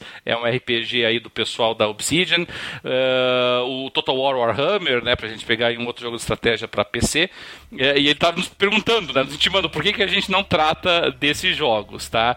É, e aí eu prometi pro Sérgio lá no comentário até que eu fiz lá na, na página que nós iríamos trazer essa questão aqui para nós no nosso programa. Até encaminhei para todo mundo quando essa crítica chegou. É, e eu gostaria de aproveitar então o ensejo para a gente abordar isso, tá? Primeiramente, aqui em nome próprio, tá, Sérgio? O que eu gostaria de dizer é o seguinte: primeiramente, nós adoramos críticas também, tá? É claro que gostamos muito de ser elogiados, gostamos do pessoal ali é, nos parabenizando e tudo mais, mas também gostamos de críticas, principalmente as críticas positivas como a tua, né? Dando inclusive algumas é, dicas e sugestões, tá, Sérgio? É, aqui pessoalmente, depois, se os, colegas quiserem comentar alguma coisa, tem toda a liberdade também, tá? Pessoalmente, o que eu posso te dizer é o seguinte, Sérgio: é, não, não é realmente por falta. Primeiro, não é por falta de vontade, tá? Nós realmente gostaríamos de poder é, jogar todos os jogos e falar sobre eles, tá? Mas é, é praticamente uma, uma política nossa aqui não falarmos sobre jogos que nós não jogamos, tá? Isso é o primeiro aspecto. Tá, então você viu, a gente acabou de falar do Titanfall 2 e você perceba que a gente fez questão de enfatizar o fato de que nós não jogamos Titanfall 2 ainda porque é, é, é, difícil você falar de um jogo que você não jogou, tá? E não é nossa intenção também ficarmos falando aqui de é, do que, que as reviews disseram, o que, que a revista tal disse, né? Então a gente, quando a gente aborda isso, quando a gente aborda jogos que nós não jogamos, nós tentamos abordar pelo menos franquias que nós já conhecemos, que nós já jogamos no passado, uh, para pelo menos indicar o que, que nós esperamos do novo título, né? O que, que nós queremos dele. Mas infelizmente nós não temos tempo de jogar todos os jogos, então é claro claro que muitos dos jogos não é nem que a gente desconheça a, a existência deles, mas é porque realmente não tivemos oportunidade de jogar. É, e mesmo até de vez em quando tem um ou, ou outro de nós aqui que podemos até ter jogado algum deles, né? Eu, por exemplo, sou fã da franquia Total War, mas vira um monólogo, né? Se é só um de nós aqui que jogou, os outros ficam só ouvindo e não, não conseguem participar, não conseguem acompanhar. Então realmente acaba ficando um pouquinho tedioso por conta disso, tá? É, então, infelizmente, por mais que nós é, gostemos de, dos jogos e, e reconheçamos muito do que você mencionou aí, Dragon Ball Xenoverse, entre outros, como jogos muito importantes, é, se, se pelo menos uns dois dos nossos componentes aqui não jogaram o jogo, realmente nós nos sentimos um pouco constrangidos de abordá-lo, porque, sinceramente, me pareceria até um pouco de falso de falsa informação que estaríamos passando para os nossos ouvintes, tá? Então a gente gosta de estar muito bem inteirado dos jogos sobre os quais nós falamos. Tá? Dito isto, contudo, tá? O que eu posso prometer aí com relação à tua crítica são duas coisas, tá? É, primeiro, tentaríamos observar mais uma diversidade maior aí na, nos gêneros, é, tentar fugir aí dos jogos de corrida e, e, de tiro. Hoje mesmo, né, falamos aí longamente do Civilization, mas sempre que houver jogos aí de outros gêneros que a gente sinta aqui que mais gente jogou, pode ter certeza que nós passaremos a tentar dar mais atenção para esses outros gêneros, tá? Então essa é a primeira promessa que a gente já pode fazer para ti. É, a segunda, nós, o que nós vamos tentar fazer, então, pelo menos, é citar na medida do possível, alguns jogos aí importantes que estejam saindo a cada gravação, tá? Mas sem entrar em muitos detalhes sobre eles, mas para colocar aí o pessoal a par do que está acontecendo, né? É, talvez alguma menção bem breve ao a cada um dos jogos, mas realmente porque nós não, se nós não chegamos a jogar, fica um pouquinho complicado para nós, tá? Mas pelo menos aí dar uma dica, o que, que nós sentimos, o que, que nós vimos aí do mercado de games, o que, que vai estar tá saindo nas semanas que sucederem a cada gravação. A gente vai tentar começar a dar um pouquinho mais de atenção para isso, para que pelo menos é, não, não passem batidos alguns lançamentos aí do nosso radar, realmente, como você destacou, tá ok? É, vou abrir a palavra aqui para os nossos colegas também para abordarem essa questão, que é uma questão importante, então realmente nós temos que que dar uma atençãozinha para ela, porque outros ouvintes podem ter também a mesma crítica. É, Janinha, que está levantando sua mão virtual aí, diga lá, querida. Não, eu só queria lembrar um pouquinho é, da origem do Jogando Papo, né? Que é, a maioria de vocês se conheceram na live, né? No fórum em comum que nós participávamos. Aliás, vocês participam eu espero voltar a participar, que é o PXD. Então, assim, nós somos um podcast amador, né? Infelizmente, todo mundo aqui tem que trabalhar, tem que fazer um monte de coisa ao mesmo tempo, tem família para cuidar, etc. Eu queria ter tanto tempo como outros é, podcasts aí de videogames têm aqui no Brasil, para se dedicar realmente ao tema e ter tempo de jogar determinado jogo para gravar um programa, etc. Só para você ter um exemplo, eu trabalho 40 horas por semana no mínimo, eu gasto mais 14, 15 viajando e faço pós-graduação também. E, e tenho que capturar Pokémon. ocupa algumas outras horas do dia. e às vezes eu durmo um pouquinho, né? Preciso dormir. Mas é o seguinte, é, é, eu mando um beijo no teu coração em relação à crítica. A gente realmente, eu inclusive, vou ficar mais aberta a, a, a é, tentar variar mais um pouco o nosso estilo de jogatina. Realmente estou muito bitolado. Mas, infelizmente, é realmente falta de tempo, né? Claro que se a gente jogasse outras coisas, a gente com certeza iria falar aqui com vocês, né? E aí acaba que, como o Cada me falou, às vezes só um joga, né? E aí não, não tem como, fica, fica realmente uma coisa chata para os outros participantes, né? É, e, mas é, é isso. Eu, a gente pede desculpas, realmente, mas é como eu falei, nossa proposta realmente não é só ser um podcast profissional, né? Nós somos amadores e nós levamos isso como um hobby, mas toda crítica construtiva é bem-vinda. Eu, particularmente, vou tentar prestar mais atenção nisso. É, eu, eu gostaria só de fazer um adendo, eu, eu não quero nem comparar longe disso, nosso podcast com outros, mas também gostaria de alertar, assim, que eh, mesmo os outros podcasts, podcasts profissionais, digamos, de pessoas que vivem disso, mesmo eles dificilmente conseguem falar sobre todos esses jogos, até porque eh, consome realmente muito tempo da, de todos nós, sabe? Então, eh, não desconheço até realmente podcasts que, é, que consigam ter esse nível de abrangência que até nós gostaríamos de ter, assim, sabe? É, até porque se tivesse, nós poderíamos tentar até nos espelhar neles, tentar ver como é que eles fazem, mas uh, dentro dos nossos limites, é claro, mas é, é realmente uma tarefa hercúlea, tá? Mas realmente é diversificar o conteúdo, diversificar é, os gêneros que são abordados aqui, desde que nós uh, joguemos, tenhamos conhecimento de causa, e isso sem dúvida nenhuma é um esforço que pode ser feito. É, Dart, algum comentário nesse sentido não? É, a maioria do. Só complementando o que tu falou aí dos, dos, outros podcasts, é que a maioria dos podcasts uh, fazem como a gente, escolhem alguns jogos pra, pra comentar, porque é impossível comentar todos, né? Alguns são mais voltados para jogos A, tem alguns que, que tem por exemplo, eu me lembro agora do, do, MRG, que tem um deles que, que é mais fã de indie, daí ele fala um pouco mais de indie, mas mesmo assim é, são poucos. Uh, uh, isso que eles uh, geralmente até a maioria deles acabam recebendo jogos, coisas que a gente não, não, não acontece com a gente, né? E mesmo assim eles não conseguem falar de tudo. E às vezes tem vários podcasts que tem programas claramente patrocinados também, né? Que falam do jogo porque, porque pagaram para falar daquele jogo, né? Então a gente realmente só consegue falar do que jogou e gostou ou não, né? Mas só do que jogou e e geralmente a gente joga o que acaba interessando. Mas eu não concordo muito que tenha sido mais de corrida e tiro. É que, é que esses últimos deu coincidência de que teve lançamento de, de, de, de vários jogos de tiro e, e, o de corrida que é o Forza Horizon 3, né? Mas acho que passou meses sem a gente falar muito de. Principalmente corrida, né? Corrida fazia tempo que não saía nada. É, aqui, aqui talvez pela influência no passado do tanto do Porto e até do DW, né, que são muito fãs desse gênero, né? Então acabava gravitando um pouco para isso, assim, né? assim como isso é natural, né? Os gêneros de preferência de cada um acabam, é, o pessoal acaba puxando para sua sardinha, né? Eu gosto muito de RPG e estratégia, o Dart é, gosta bastante de jogos de tiro, o, o, o Porto gostava muito de jogos de corrida, o DW também, assim.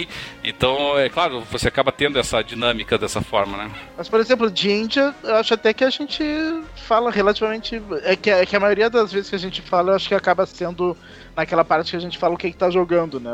A gente acaba não se aprofundando muito, mas tem vários jogos, por exemplo, esses tempos eu comentei que eu tava jogando aquele Virginia. Virginia, né? Uhum. Um, que é um, que é, um walking, é, walking, walking simulator, né?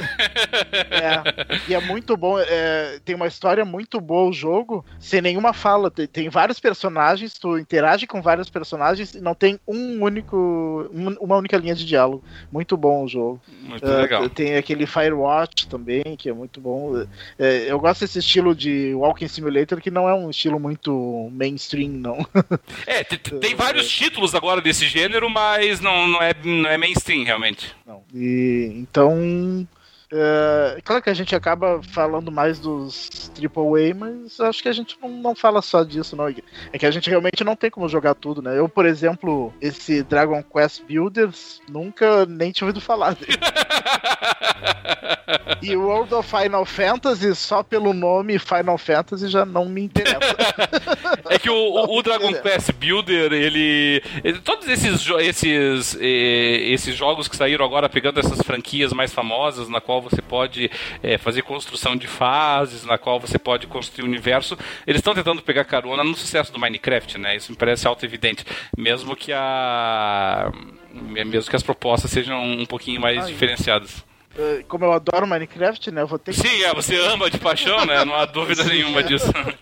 É, ô, ô, Bob, você, você já participou. Total War, eu, eu cheguei a comprar o Total War Rome uhum. um tempo atrás. Eu me lembro que eu joguei. Eu quase não joguei assim, eu comprei e acabei não jogando, então não conheço muita coisa da franquia, assim. Não... Entendi não cheguei a jogar, a pegar pra, pra jogar mais um tempo. Eu acho que eu só rodei assim por 5 minutos, daí eu tinha que sair, acabei não pegando de novo.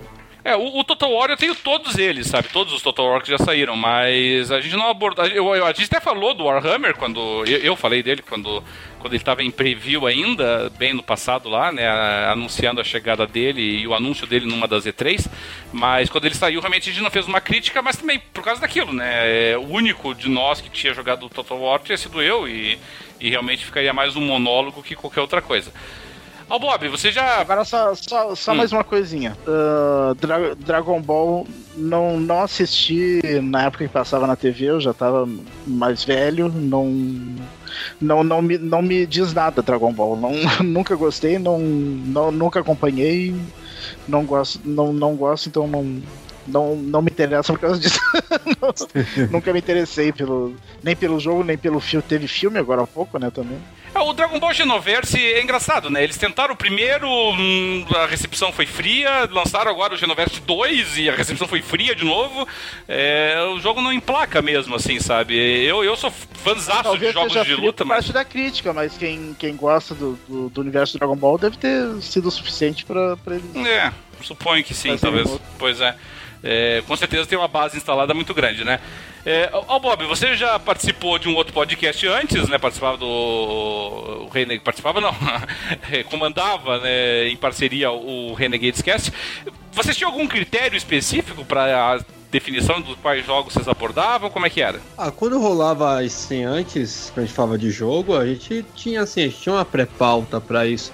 Mas uma coisa que eu queria, gostaria de chamar a atenção, que eu gostaria, que eu acho muito bacana, exatamente essa parte, quando às vezes, não só o caso do Sérgio, mas quando tem algum ouvinte que ele meio que manda uma mensagem meio que dando um, uma sugestão ou até uma crítica. Porque é sinal que assim, é sinal que a gente realmente tá fazendo um bom trabalho. Que se não fosse qualquer coisa, não daria nem, não estaria nem criticando, saca? Então acho que quando ele já mesmo que falou assim, ah, vocês não falam de tal jogos, pô, é legal a gente realmente levar mais como uma, um adendo, até uma Sim. outra coisa que até surgir uma contrapartida no caso. Se você tiver algum jogo que você acha mais interessante abordar, manda pra gente, manda um e-mail, manda uhum. coisa que a gente pode até pesquisar antes e a gente uhum. vai e comenta também. Uhum, uhum. A gente sabe que também tem nossa política de realmente jogar a parada, mas, pô, dependendo de que for do jogo, a gente pode até realmente conseguir, sei lá, ter um jogo diferente que é fácil acesso, a gente vai lá, corre atrás, dá uma jogadinha ou vê como é que funciona algumas coisas e traz a informação para vocês também. Claro. Acho que é totalmente válido esse tipo de coisa. Ah, e às vezes até. Uhum. Pode,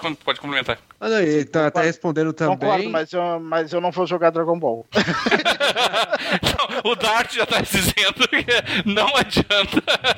Se o, se o, jogo me. Não, adianta sim, mas se o jogo me interessar minimamente. Não, e outras coisas também. Se quiser mandar o código pra gente baixar o jogo, eu aceito numa boa. Eu não Pode mandar, mande códigos, a gente joga tudo certo. Mas o. Mas assim, uma coisa que realmente a gente fazia bem antes mesmo, na época do meu outro, do outro podcast, era bem isso, cara. A gente, cara, a gente pegava realmente aquele jogo que a gente também tinha jogado, gente fazia uma. levantava uma pauta, fazia tudo certinho e, e tal. Então que é uma coisa que eu ficava muito, até comparado a outros podcasts, que eu não vou citar outros nomes de podcasts bem assim. Com, sabe, eu vou dar 99 motivos para esse tipo de coisa. eu peguei um podcast de um, um pessoal aí que, cara, me deu uma raiva, porque, pô, a gente, tava, a gente fez um. Tinha feito um puta cast interessante, sabe, bem embasado sobre Assassin's Creed. Aí quando você vê, o cara, os caras lançam um outro, realmente, outro podcast sobre Assassin's Creed, sabe, sem nenhum, sem nenhum fundamento, sem porra nenhuma sabe, contando a história de tipo, ah, eu acho, eu acho, eu falei, porra, você acha, velho? Tem... A internet tá aí pra, sabe, pra mostrar, pra, pra você pesquisar, pra você ver história, pra você ver tudo. E você vê que, tipo, vai, nosso podcast na época foi realmente tudo embasado, tinha pesquisa, tinha tudo, e uhum. podcast caras tava tipo Aurel, assim, só pra botar um. pra ter mais views, sabe? É. Então a gente, assim, é uma coisa que eu, eu pelo menos também eu trago um pouco pra cá, que é essa coisa do comprometimento. Então, tipo, uhum. que nem a gente pega essas últimas notícias, a gente dá uma. Você fica antenado com as coisas que vai acontecendo, pô, tem uma caralhada de coisa, a gente nem, nem se a gente vai comentar aqui sobre, sei lá, o, os controles Elite, por exemplo, do PS4. Uhum. Que, é, uhum. que é, meu Deus, os caras fizeram até controle pro Xbox. Mas até então, cara, assim, a gente sempre buscou o melhor. Se você tiver realmente uma sugestão de algum jogo, se você quer que a gente comente, se quer, a gente pode dar uma pesquisada nesse assim. Não só você, Sérgio, que você tá ouvindo agora, mas todo mundo que estiver ouvindo, sabe? Se tiver alguma sugestão, quer. Pô, você já viu tal jogo do Xbox, sei lá, tá escondido de graça, ou pelo menos uma demonstração que tenha no Xbox, ou tiver no PlayStation, a gente vai correr atrás, isso não tem importância. E por favor, mande códigos. o, é, nós sempre fazemos questão, a gente sabe que, por exemplo, é, e-mails, que é, são um método de comunicação que também é em desuso, né? Que é engraçado como essas coisas mudam, né? É, o pessoal tem usado muito menos e-mail hoje em dia e, e, e, tem participado mais conosco em comentários lá na nossa página, no PXB, ou na, na nossa página jogandopapo.com.br ou na página do Facebook, né? Bastante dos nossos colegas comentam lá, o, o Sérgio é um deles, o Ramon outro, o Sigurd Odinson, que com certeza deve ser o nome real dele esse. o Sigurd Odinson também comenta bastante, usando esse seu nome real. É, temos aí. É, o, nossa, bastante gente, o Marcos participando bastante conosco lá no, no, no Facebook também. E assim, sempre que a gente, a gente vê todas essas mensagens, comenta quando for pertinente, e assim, todas as perguntas que são encaminhadas para nós, todos os comentários que são encaminhados, todas as sugestões que são encaminhadas, elas são sempre, sempre, sempre abordadas, tá? Então, é, se você quiser fazer comentários sobre um jogo, nós iremos colocar o teu comentário no ar sem problema nenhum. Se você quiser perguntar para nós sobre um determinado jogo, hum, se nós tivermos alguma resposta, nós daremos no ar. Fiquem é, sempre. É, podem confiar conosco nisso, que nós não. É, pode confiar em nós com relação a isso, porque nós temos muito é, é, preocupados em dar esse feedback para nossa comunidade, para os nossos seguidores. Nós cansamos de dizer isso aqui, que todo o motivo pelo qual nós fazemos esse programa é para atender a, a vocês. É, é, isso que nos dá prazer, de estar tá participando, é, colaborando aí com a formação dos, de outros jogadores, que pegam conosco as dicas, que pegam conosco, conosco as, as sugestões. Teve um colega lá no do Facebook mesmo, né, que comentou que, é, de acordo com o nosso último programa, a única coisa que prestava no Mafia 3 era a trilha sonora sonora, ele foi lá e pegou a trilha sonora no Spotify e tal. Então foi uma coisa bacana, assim, isso que, que nos agrada demais, assim, sabe? Então, eh, sempre participem, sempre comentem, critiquem como fizeram aí, sem problema nenhum. Nós é, sempre recebemos isso de braços abertos, tá?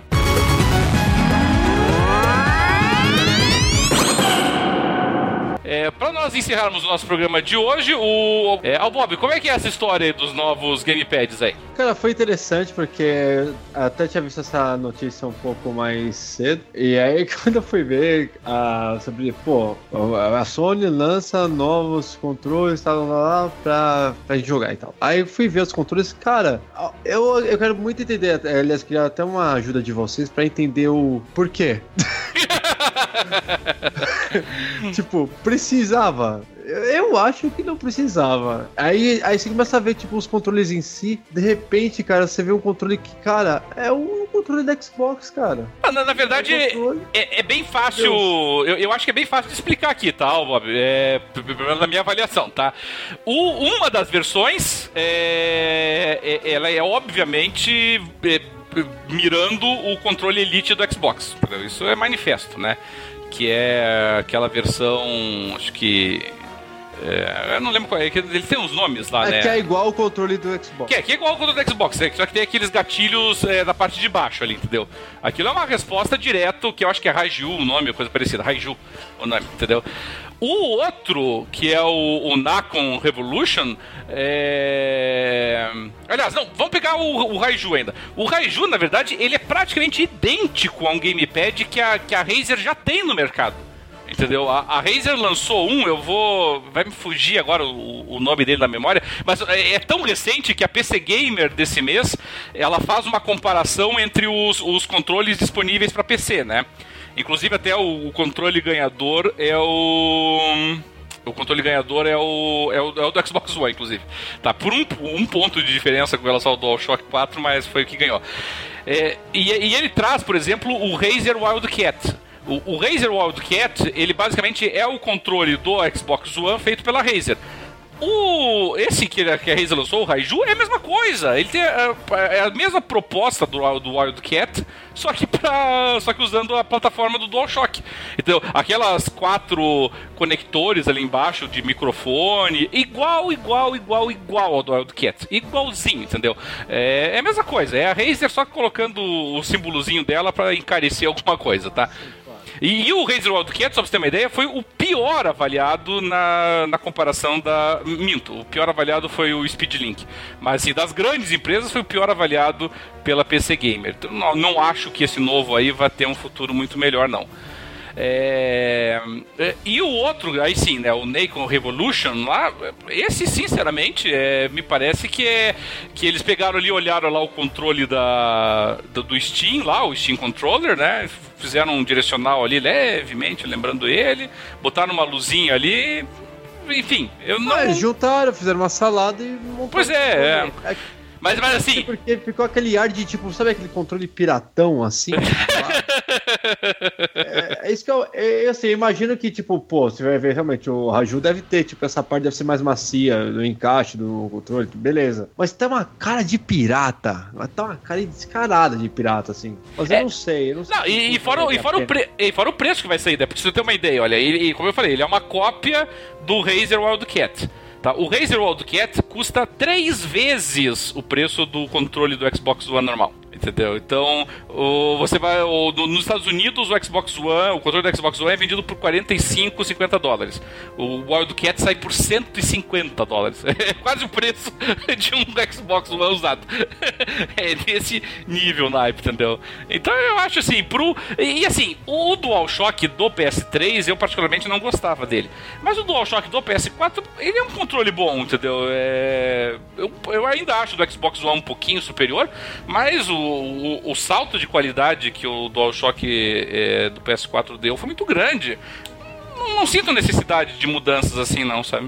Então, uma coisa que é engraçada, assim, eu fico. Hoje, hoje em dia, é uma coisa que é engraçada. Por exemplo, no meu trabalho mesmo, a gente tem um PlayStation PS3 lá, lá uhum. né? Pra gente jogar. E sabe uma coisa que eu sinto. Ah, eu acho que é aí que a gente sente um pouco da diferença das duas empresas.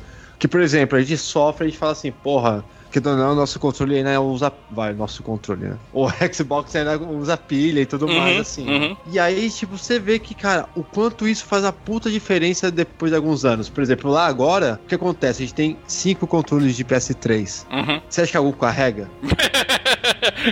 Ficou uma hora funcionando e já acaba energia. Nenhum carrega, nenhum carrega. Você pode ligar o cabo que for, não nada, nada. Ô, oh, porcaria. Nada. Imagina se fosse de pilha, cara. Estaria funcionando, velho. É, sim. eu, eu vou falar, estaria funcionando. Agora que eu tô vendo aqui, por exemplo, a maioria dos controles aqui são realmente todos alimentados e tal, não sei o que, para USB, tal, tal, tal, tal, tal.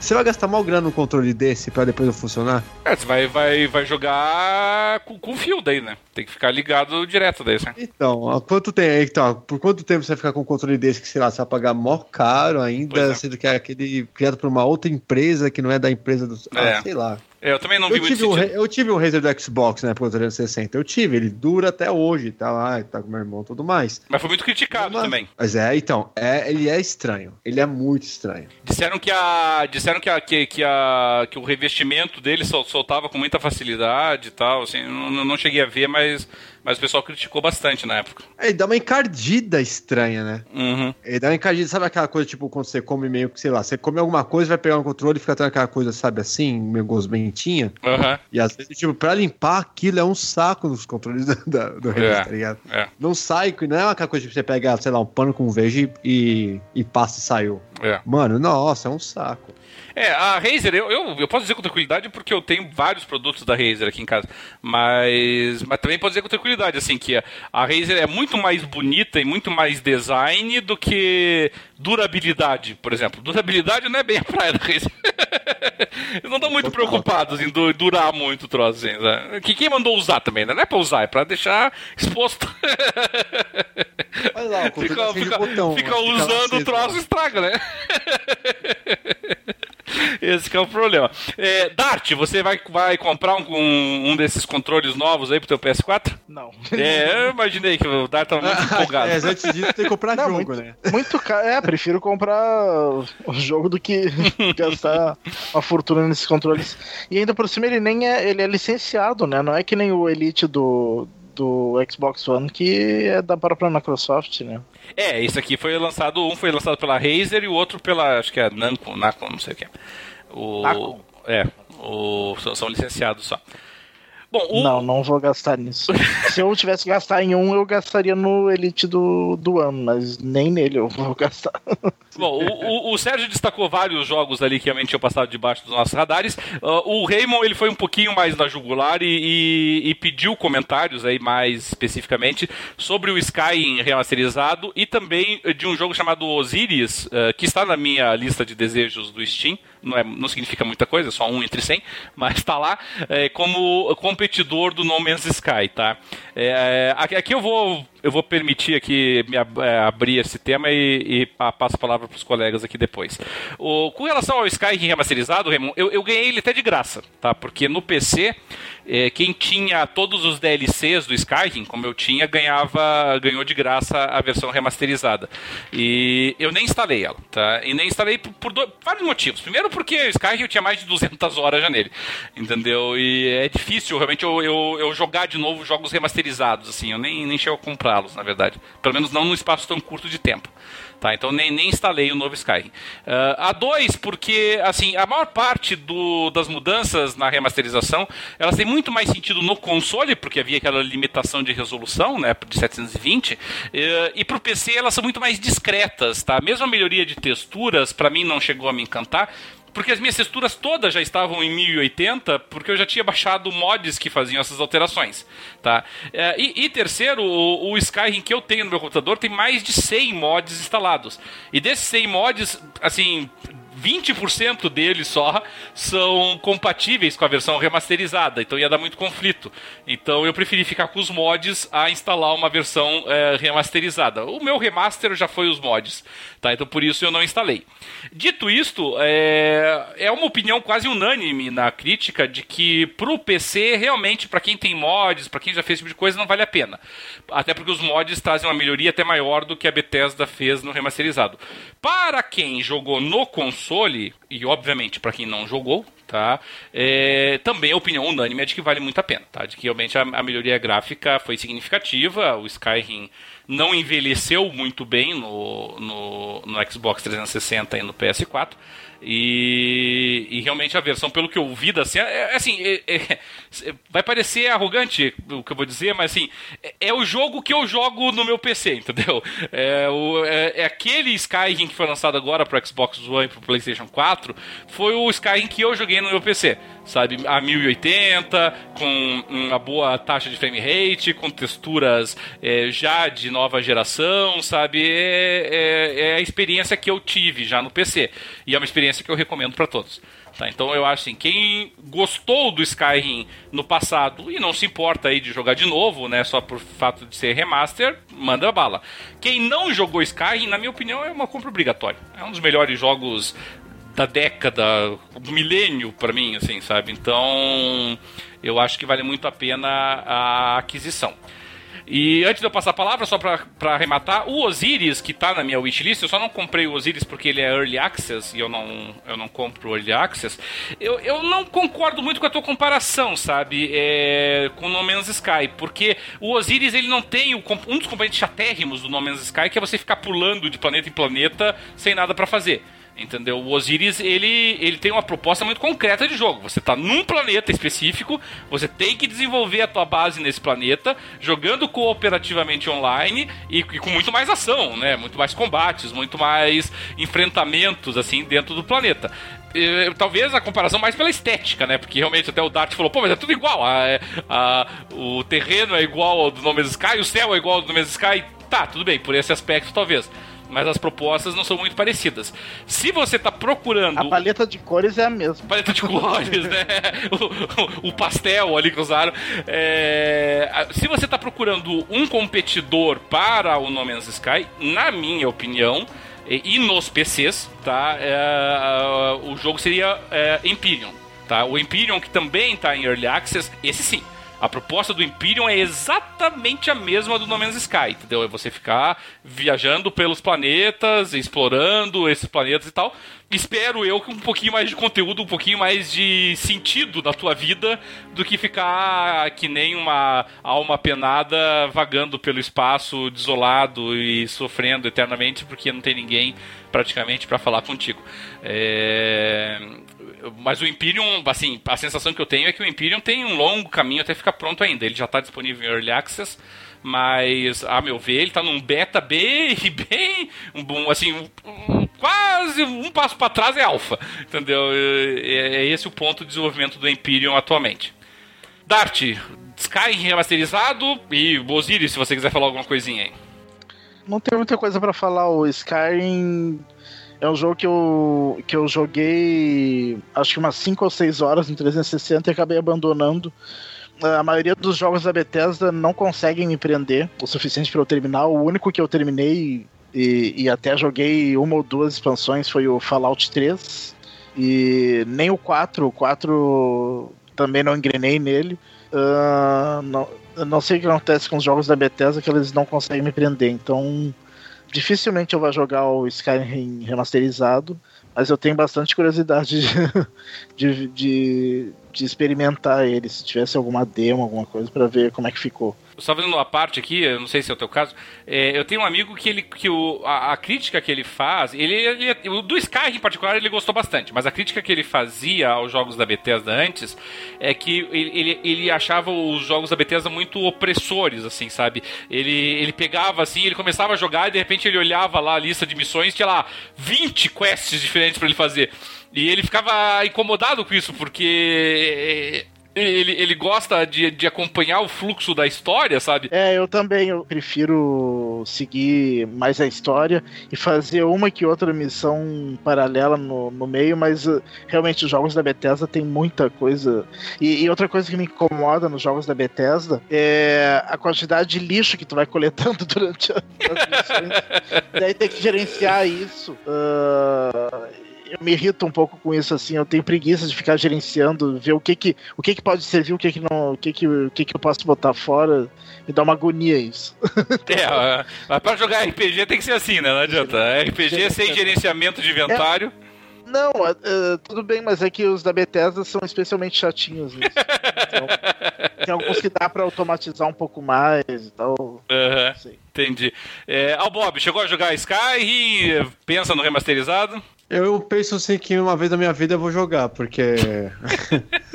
é foda, mano. Eu, eu, tô, eu sempre pego jogos assim que não tomam muito meu tempo, porque se eu pegar um jogo desse, cara, já. É.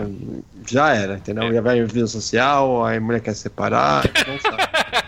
não, não, que é assim, eu já tive experiência com jogos assim desse tipo. Que nem sabe pra você ter uma ideia, eu vagarosamente tô jogando escondido assim no Dark Age, o Dragon Age.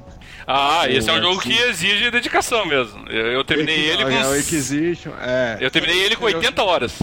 O Inquisition. Exatamente, então você ficou jogando ele, sabe, com uma calma, de, sabe, de já. Uhum. E aí, beleza, joga um pouquinho ali, assim, sem compromisso, sem nada sem aquela motivação de, tipo, não, temos que terminar logo, meu Deus, ah, não, não, sabe? Quando tem nada pra fazer, chegou lá, ligo ele, porque, é claro que também só porque tá de graça lá na EA, né? Senão... Entendi. Mas, é só nisso, cara, mas eu ainda quero jogar Skyrim, cara, quero muito jogar Skyrim, mas é, é, leva uma dedicação que hoje em dia tá meio complicado. É, o, o Skyrim, como eu falei, para mim é um dos melhores jogos desse é, milênio aí, e com certeza um dos melhores jogos da geração passada. Inclusive nós, né, no programa que nós elegemos os melhores jogos da, da geração passada, quando iniciou essa geração, o Skyrim apareceu lá entre eles, junto com vários outros, né? Foi uma lista é, grande até de jogos, mas o Skyrim para mim com certeza figuraria no top 10.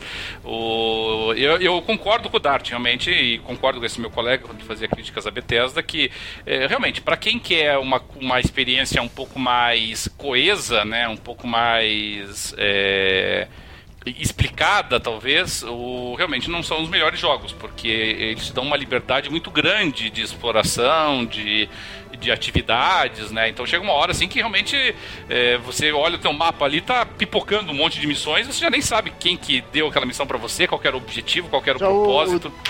O, o, The Witcher, por exemplo, não tem tanto esse não. problema. Ele é um. Mas é. O, é que o The Witcher. É, o The Witcher, é, o, o, a proposta dele são missões mais épicas, né? Ele não, ele não tem muitas missões, mas as missões que ele tem são longas. Você vai fazer uma missão secundária, não é que nem no Skyrim, que. Ah, missão secundária, o que você vai fazer? Você vai entrar lá numa caverna, vai matar meia dúzia de bicho, pegar o negócio que precisa e, e levar de volta. No The Witcher, se prepare para uma viagem, conversar com 50 mil pessoas diferentes e ter que preparar uma poção recolhendo quatro itens diferentes. É, tipo, o The Witcher ele faz valer o teu esforço. É, mas tem algumas missões mais simples, tipo aquela de tu achar uma panela da mulher, coisa assim. Não, sim, sim, claro, mas essas são quase que miscelânea, né? Não, não chega nem a ser uma missão é. secundária, provavelmente dita, é. né? Mas quando você pega uma daquelas missões ali assim, é, as missões é, opcionais que os personagens mesmo te os personagens têm nome, sobrenome e tudo mais, né? É, essas não são brincadeiras, assim, você não vai pra uma missãozinha qualquer, você se prepare, né? Você vai, vai longe do troço. No, no, no Skyrim, realmente, tem missões ali assim que é tipo, desça até o fundo do negócio, pegue uma flauta, suba aqui e me entregue. Sabe? É, realmente é mais assim, simples nesse sentido, né? E... Mas ainda assim, eu acho que se você não se incomoda com esse tipo de coisa, qualquer pessoa que não se incomode com esse tipo de coisa deve jogar Skyrim, porque ele é espetacular, ele, te, ele rende o teu dinheiro, entendeu? Você pode investir a graninha ali que você vai ter horas e conteúdo de jogo suficiente para a grana que você investiu, sem dúvida nenhuma. É, é, e outro detalhe também importante, né? O, o, a Microsoft era previsível, mas a Microsoft anunciou que o Scorpio será retrocompatível também, assim como o Xbox One. Já era de se esperar isso, mas foi confirmado também. Então o pessoal aí que teve paciência, que de repente até aguardou até hoje o seu. O seu. Não vou dizer o Skyrim está sendo remasterizado, né? Mas outros jogos, como o Red Dead Redemption, que o Xandão que precisou sair, mas mencionou mais cedo. É, fica aí a dica de que segurem os joguinhos aí, porque eles continuarão valendo também no Scorpio, pelo menos aqueles no programa de retrocompatibilidade. Senhores Albob Dart, mais alguma coisa que queiram acrescentar para hoje? Acho que hoje pode, não. Fe não, pode fechar a lojinha já. Legal, então. Bom, pro pessoal aí, nossos seguidores, nossos ouvintes, sempre nosso carinho, nosso profundo abraço a todos vocês. Reiterando sempre, tá, que nós estamos sempre de braços abertos, ouvidos, e-mails, caixas de mensagem, todas elas abertas para receber todas as sugestões, todas as críticas, todos os comentários, é, todos aqueles que vocês queiram que sejam levados ao ar, a gente na medida do possível traz aqui, como fizemos hoje mesmo, aqueles que são críticas é, positivas como as que foram feitas, tá? É sempre um prazer nosso que o pessoal esteja também contribuindo para aperfeiçoar o nosso programa. Então, sempre, estão sempre livres, é, sempre bem-vindos e até é, agradecidos da nossa parte aqui é, pelo fato de terem estarem fazendo esse tipo de colaboração para nós, tá? O programa é feito para vocês e é claro que nós queremos sempre aperfeiçoá-lo e tornar uma experiência que vocês curtam mais. Vocês, como sabem, podem nos seguir tanto lá no PXB, temos uh, sempre tópicos dedicados aos debates dos nossos programas, também no nosso site www.jogandopapo.com.br, também na nossa página do Facebook, que hoje está comemorando mais de 13.500 seguidores. Agradecemos de coração o carinho uh, de todos vocês lá na nossa página lá no, na nossa página do Facebook nós também costumamos enviar nossas mensagens, costumamos é, compartilhar as notícias, boa parte delas que fazem parte do nosso programa, da nossa pauta aqui. O pessoal quiser participar, quiser comentar, quiser encaminhar sugestões, é só nos visitar também lá no Facebook.